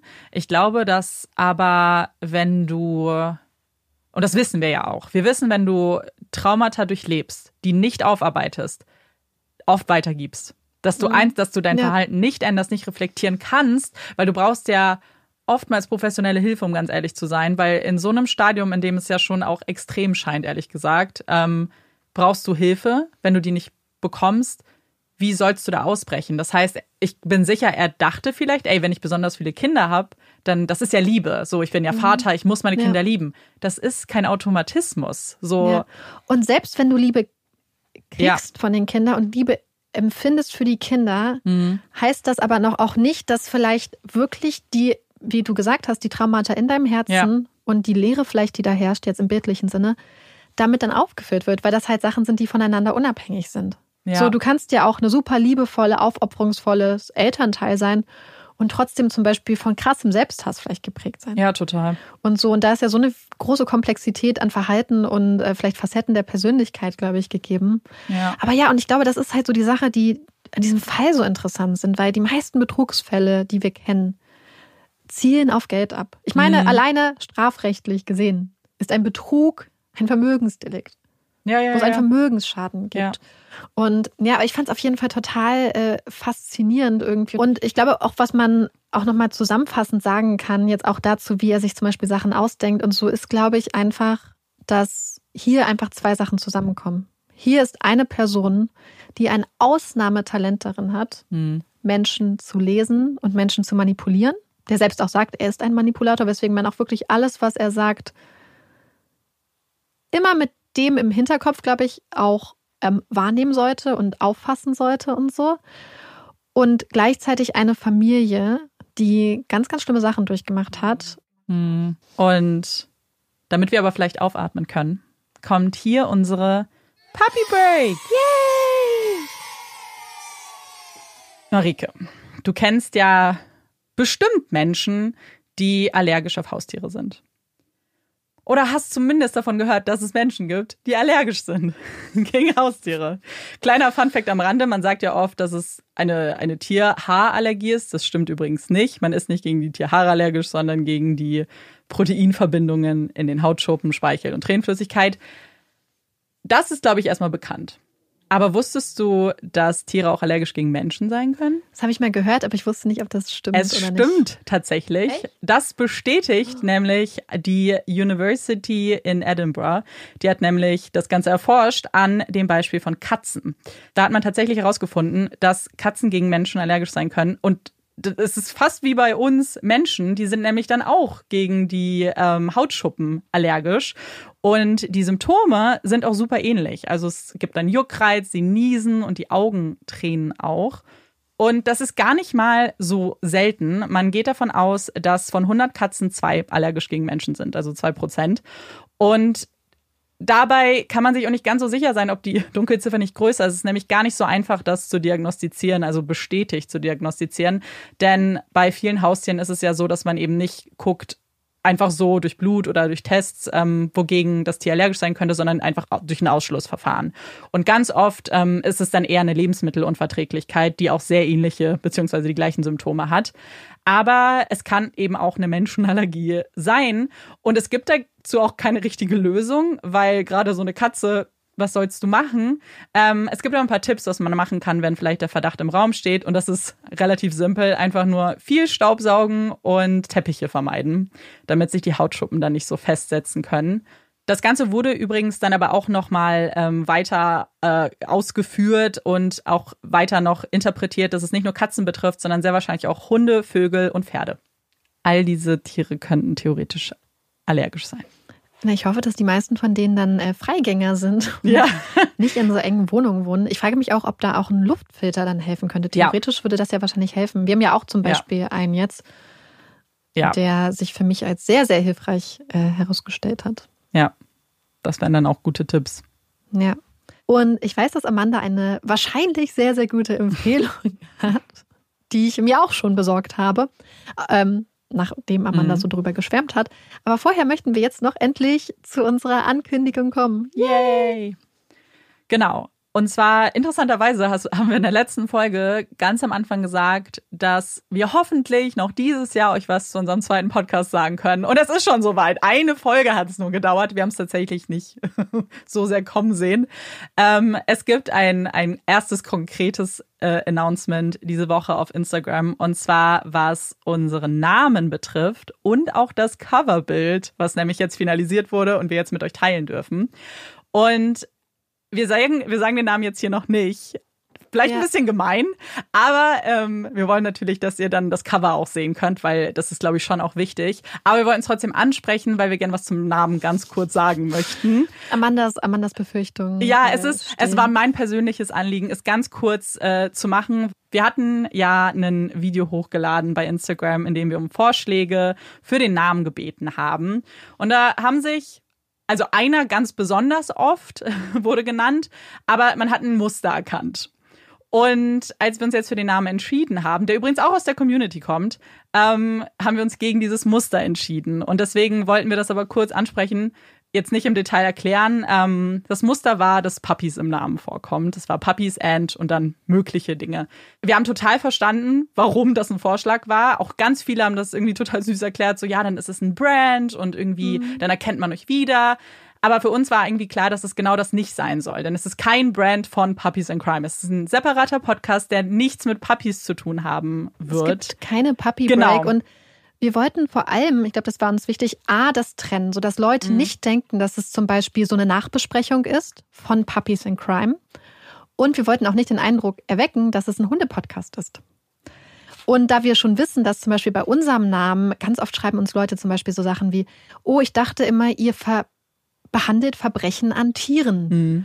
Oh, ich dachte, ihr seid ein Hunde-Podcast. Und ähm, da wir wissen, dass das bei Puppies in Crime schon ganz oft passiert und Leute zum Beispiel deswegen auch am Anfang nicht reingehört haben, war uns das wichtig, dass es ähm, klar ist, dass es nicht zum Beispiel der Redeteil von Puppies and Crime ist und dass es kein Hunde-Podcast ist. Aber ich glaube, Hm. der andere Grund ist auch einfach, dass wir einfach einen Namen gefunden haben, Ja. in den wir uns beide Sofort. sofort verliebt haben. Ja. Es war so witzig, weil wir hatten super viele coole Namen und haben hin organisiert. Und dann haben wir diesen einen Namen und ich weiß noch, dass wir so ein bisschen beide so waren, oh hier, hast du den gelesen? Und Ja. ich fand den sofort cool, obwohl ich nicht mal, es ist so eine, es ist an was angelehnt. Ich habe die Mhm. Anspielung nicht mal verstanden. Ähm, aber ich fand den so witzig und Amanda dann auch. Und dass man von so vielen coolen Namen, bei dem gleichen Namen, beide sofort so ein Ja. Bauchgefühl haben, dass das der Name ist. Es hat mich daran erinnert, wie damals unser Intro-Song. Weil da war es Ja. auch. Wir haben es einfach gehört und waren so, ja, fertig, Genau. das war's. Und genau so war es jetzt auch. So auch gefühlt, wir haben noch versucht, so, aber wir nehmen jetzt nicht den Ja. ersten, den wir gut fanden, aber wir haben dann irgendwie zwei, drei aufgeschrieben und dann sind wir trotzdem immer wieder Mhm. zu dem ersten gekommen. Und bevor jetzt Leute denken, "Oh, jetzt ist ja Olaf gar nicht mehr Teil, weil der Papi im Namen fehlt, wir können euch schon mal beruhigen. Ja. Wir haben die liebe Marie, von der unser neuer Name vorgeschlagen wurde, auch schon angeschrieben. Die kriegt auch ein Dankeschön-Paket von uns und äh, wir freuen uns total, den Namen zu verkünden. Ich möchte aber auch noch eine Sache sagen, weil es gab einen anderen Namen, der genannt wurde, ja. der mir so, den ich so toll fand, dass ich ihn mit euch teilen möchte. Und zwar hat uns eine Person geschrieben, dass ein Freund oder ihr Freund uns immer Pumpkins nennt. Wie Puppies und Pumpkin gemischt. Und ich fand den Namen Pumpkins so toll. Und ich habe, ich habe, das war mein zweiter, für den ich tatsächlich ähm, argumentiert habe. Es gab dann einige Gründe, warum wir es dann ähm, Ja. für den anderen auch entschieden haben, auch einfach, weil wir beide das Gefühl hatten.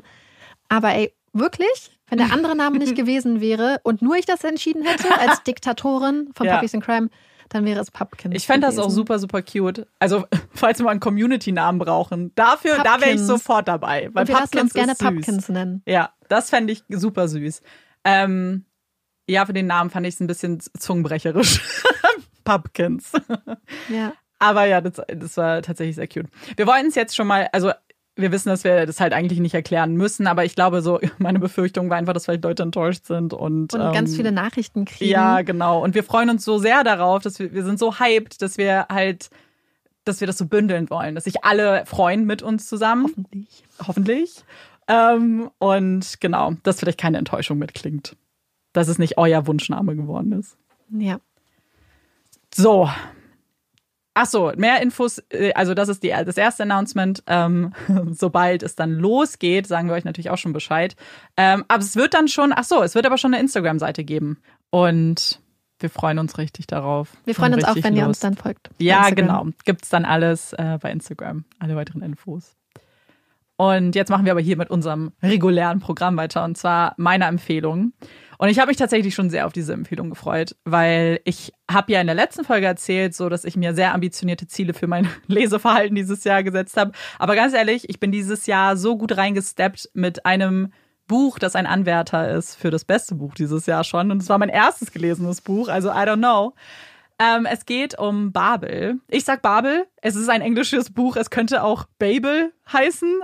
Ja, also ich sag Babel und es ist von der Autorin R.F. Kwang. Und ich sag Babel, weil es ja die Geschichte vom Turmbau von Babel gibt. Ähm, und deswegen ist das so für mich Babel. Ähm, und tatsächlich hat das Buch auch ein bisschen was mit der Geschichte zu tun. Denn wer die Geschichte vom Turmbau von Babel kennt, weiß, dass es da um Sprachen geht, um es jetzt ganz vereinfacht zu sagen. Und darum geht's in dem Buch auch. Und es geht auch um den Turm von Babel. Der wird aber in ein fiktives Setting gesetzt und zwar nach Oxford in das 19. Jahrhundert. Also wir sind in Großbritannien und in dieser Welt ist der Turm von Babel das Zentrum für Übersetzungen. Und da arbeiten ganz, ganz viele Menschen aus ganz, ganz vielen Ländern, weil sie eben ganz viele Dokumente ins Englische übersetzen. Und das ist sehr prestigewürdig und äh, wenn man da arbeitet, dann, dann ist man total angesehen in Oxford. Und wir begleiten unseren Protagonisten Robin, der als Junge aus China nach Großbritannien genommen wird. Seine Eltern bzw. die ganze Familie ist in China gestorben und ein reicher Brite nimmt sich seiner jetzt an und bildet ihn als Kind ähm, eben aus, bringt ihm Griechisch bei, Latein bei, damit er irgendwann dann im Turm von Babel noch weiter ausgebildet wird. Und ihn begleiten wir. Wir lernen dann auch seine Mitschüler, Mitschülerinnen kennen. Es sind nämlich dann am Ende vier, die die Ausbildung insgesamt machen. Da haben wir Rami aus Indien, wir haben Victoire, die auf Haiti geboren wird, aber dann in Frankreich groß wird. Und wir haben Letty, die in Großbritannien groß geworden ist, als weiße Frau. Aber wir sind zu einer Zeit, wo Sexismus eine große Rolle spielt. Also es sind alles Menschen, die jeden Tag mit Sexismus konfrontiert werden, mit Diskriminierung, Rassismus konfrontiert werden. Und darum geht es auch in diesem Buch. Es geht um die Frage, inwiefern Übersetzungen wirklich immer ethisch sind, ob man sich nicht so ein bisschen, ähm, ob Übersetzungen nicht auch vielleicht viel wegnehmen von Kultur, von Wort, von Sprache, wie sich Sprache auch mit der Zeit entwickelt hat. Und es geht auch darum, wie man vielleicht mit Identität umgeht, wenn man das Gefühl hat, ich bin jetzt in einem Umfeld, was vielleicht sehr reich und privilegiert ist, aber stelle fest, dass das mit meinen Überzeugungen gar nicht mehr Hand in Hand geht. Und was ist die Lösung dafür? Und das Ganze klingt jetzt irgendwie wie sehr schwere Kost, was es auch ist, muss ich kurz sagen. Aber es ist super spannend und super verständlich aufgearbeitet, denn es ist hier kein Sachbuch, sondern es ist halt eine fiktive, spannende Geschichte, in der wir ganz viel durchmachen, ganz viel erleben und diese vier Personen begleiten und besser kennenlernen. Und es ist so gut. Ich hatte großen Respekt vor dem Buch, als ich wusste, worum es geht, weil ich einfach Angst hatte, dass ich das alles nicht verstehe, ehrlich gesagt. Aber die Autorin schafft es so gut, alles zu erklären. Manchmal benutzt sie auch so kleine Fußnoten, um nochmal ins Detail zu gehen. Das fand ich richtig, also mehr als Stilmittel als jetzt wirklich als Fußnote, aber fand ich mega cool. Und ich habe ich hab gelacht, ich habe geweint, ich war super wütend, ich habe alle Emotionen durchgemacht und am Ende war ich so, was für ein krass gutes Buch. Und ich hoffe ehrlich gesagt, dass jeder, der das hört, das vielleicht sich mal anschaut. Wichtig vielleicht, jetzt gerade gibt es das nur auf Englisch. Ähm, das kommt, aber ich habe nachgeguckt, Ende April auch auf Deutsch raus. Ähm, und darüber habe ich nicht nachgedacht, aber ich habe es in einem Video gesehen, dass viele das Hörbuch ein bisschen schwierig fanden zu verstehen, weil es doch dann doch viel Inhalt war. Und dann habe ich mir, ich habe es gelesen und dachte mir so, ja, stimmt. Ich frage mich, wie sie das mit den Fußnoten und so im Hörbuch gemacht haben. Ob das vielleicht dann zu verwirrend ist, wenn das dazu geschoben wird. Also wenn ihr die Möglichkeit habt, das zu lesen, ähm, dann würde ich das einfach aber nur, also ich habe das Hörbuch nicht gehört, also ich weiß nicht, ich habe nur die Erfahrung gedacht, dachte ich, gib's weiter. Ich freue mich richtig. Wie gesagt, ich habe es mir, ich habe es bei Amanda bei Instagram Mhm. gesehen, dass du das gelesen hattest auf dem Weg nach Stuttgart, glaube Ja, ich, in genau, der Bahn. ja. Und ähm, habe das gesehen und hatte das vorher überlegt, hatte mich dann aber für ein anderes Buch auch entschieden. Mhm. Und als Amanda dann so davon geschwärmt hat, dachte ich so, okay, ich muss es mir, ich muss es mir auch besorgen. Und jetzt ist das äh, ganz, ganz weit oben auf meiner Liste und ich freue mich total. Ach so, und falls sich jemand über das Buch austauschen möchte, was ich mir vorstellen kann, ähm, vielleicht weil Marike es noch nicht gelesen hat, erstmal spoilerfrei oder markiert es irgendwie, weil ich weiß nämlich, dass wir das in der Vergangenheit schon mal hatten, dass uns äh, Nachrichten erreicht haben mit Spoilern. Ja. Also, also beziehungsweise, wenn ihr darüber reden wolltet, adressiert es einfach ganz klar Ja, genau. an Amanda, damit Ja. ich da nicht reingucke. ja. Achtung, Achtung. Falls ihr über das Buch redet. Spoiler. Ja, ja, ja, ja, genau. So, das war's. Jetzt ist genug. genug gesprochen. Das war's. Es ist spät. Es ist spät. Wir müssen jetzt noch. Oh, es ist halb zwölf. Halb zwölf. Es ist dunkel, aber es ist schon lange dunkel, also das ist keine Excuse. Wir sind im Aber Dunkeln hergekommen. ja, ja, ja, ja. Wir gehen mal raus. Wir hoffen, es regnet nicht mehr, weil wir haben gar nicht über das Wetter geredet. Es hat Oh vorhin Gott, so doll geregnet. heute geschüttet. Ich hoffe, ja, ich hoffe, es ist jetzt trocken. Oh, und Olaf, Olaf, Olaf streckt sich. Olaf streckt sich und So ein Big Stretch. niedlich. Ja, Okay. gut. Gut. Ich esse jetzt eine Himbeere. Okay, gut. Wir hoffen, euch hat diese Folge gefallen. Wir würden uns freuen, wenn ihr uns auch beim nächsten Mal wieder zuhört. Ich bin Amanda Ich bin Marike. und das ist Puppies and Crime. Tschüss.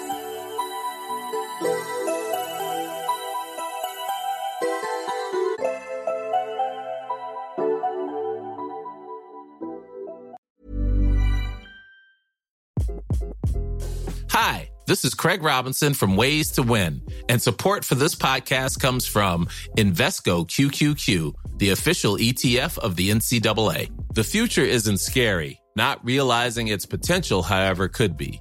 Just like on the recruiting trail, I've seen potential come in many forms as a coach. Learn more at Invesco.com slash QQQ. Let's rethink possibility. Invesco Distributors, Inc.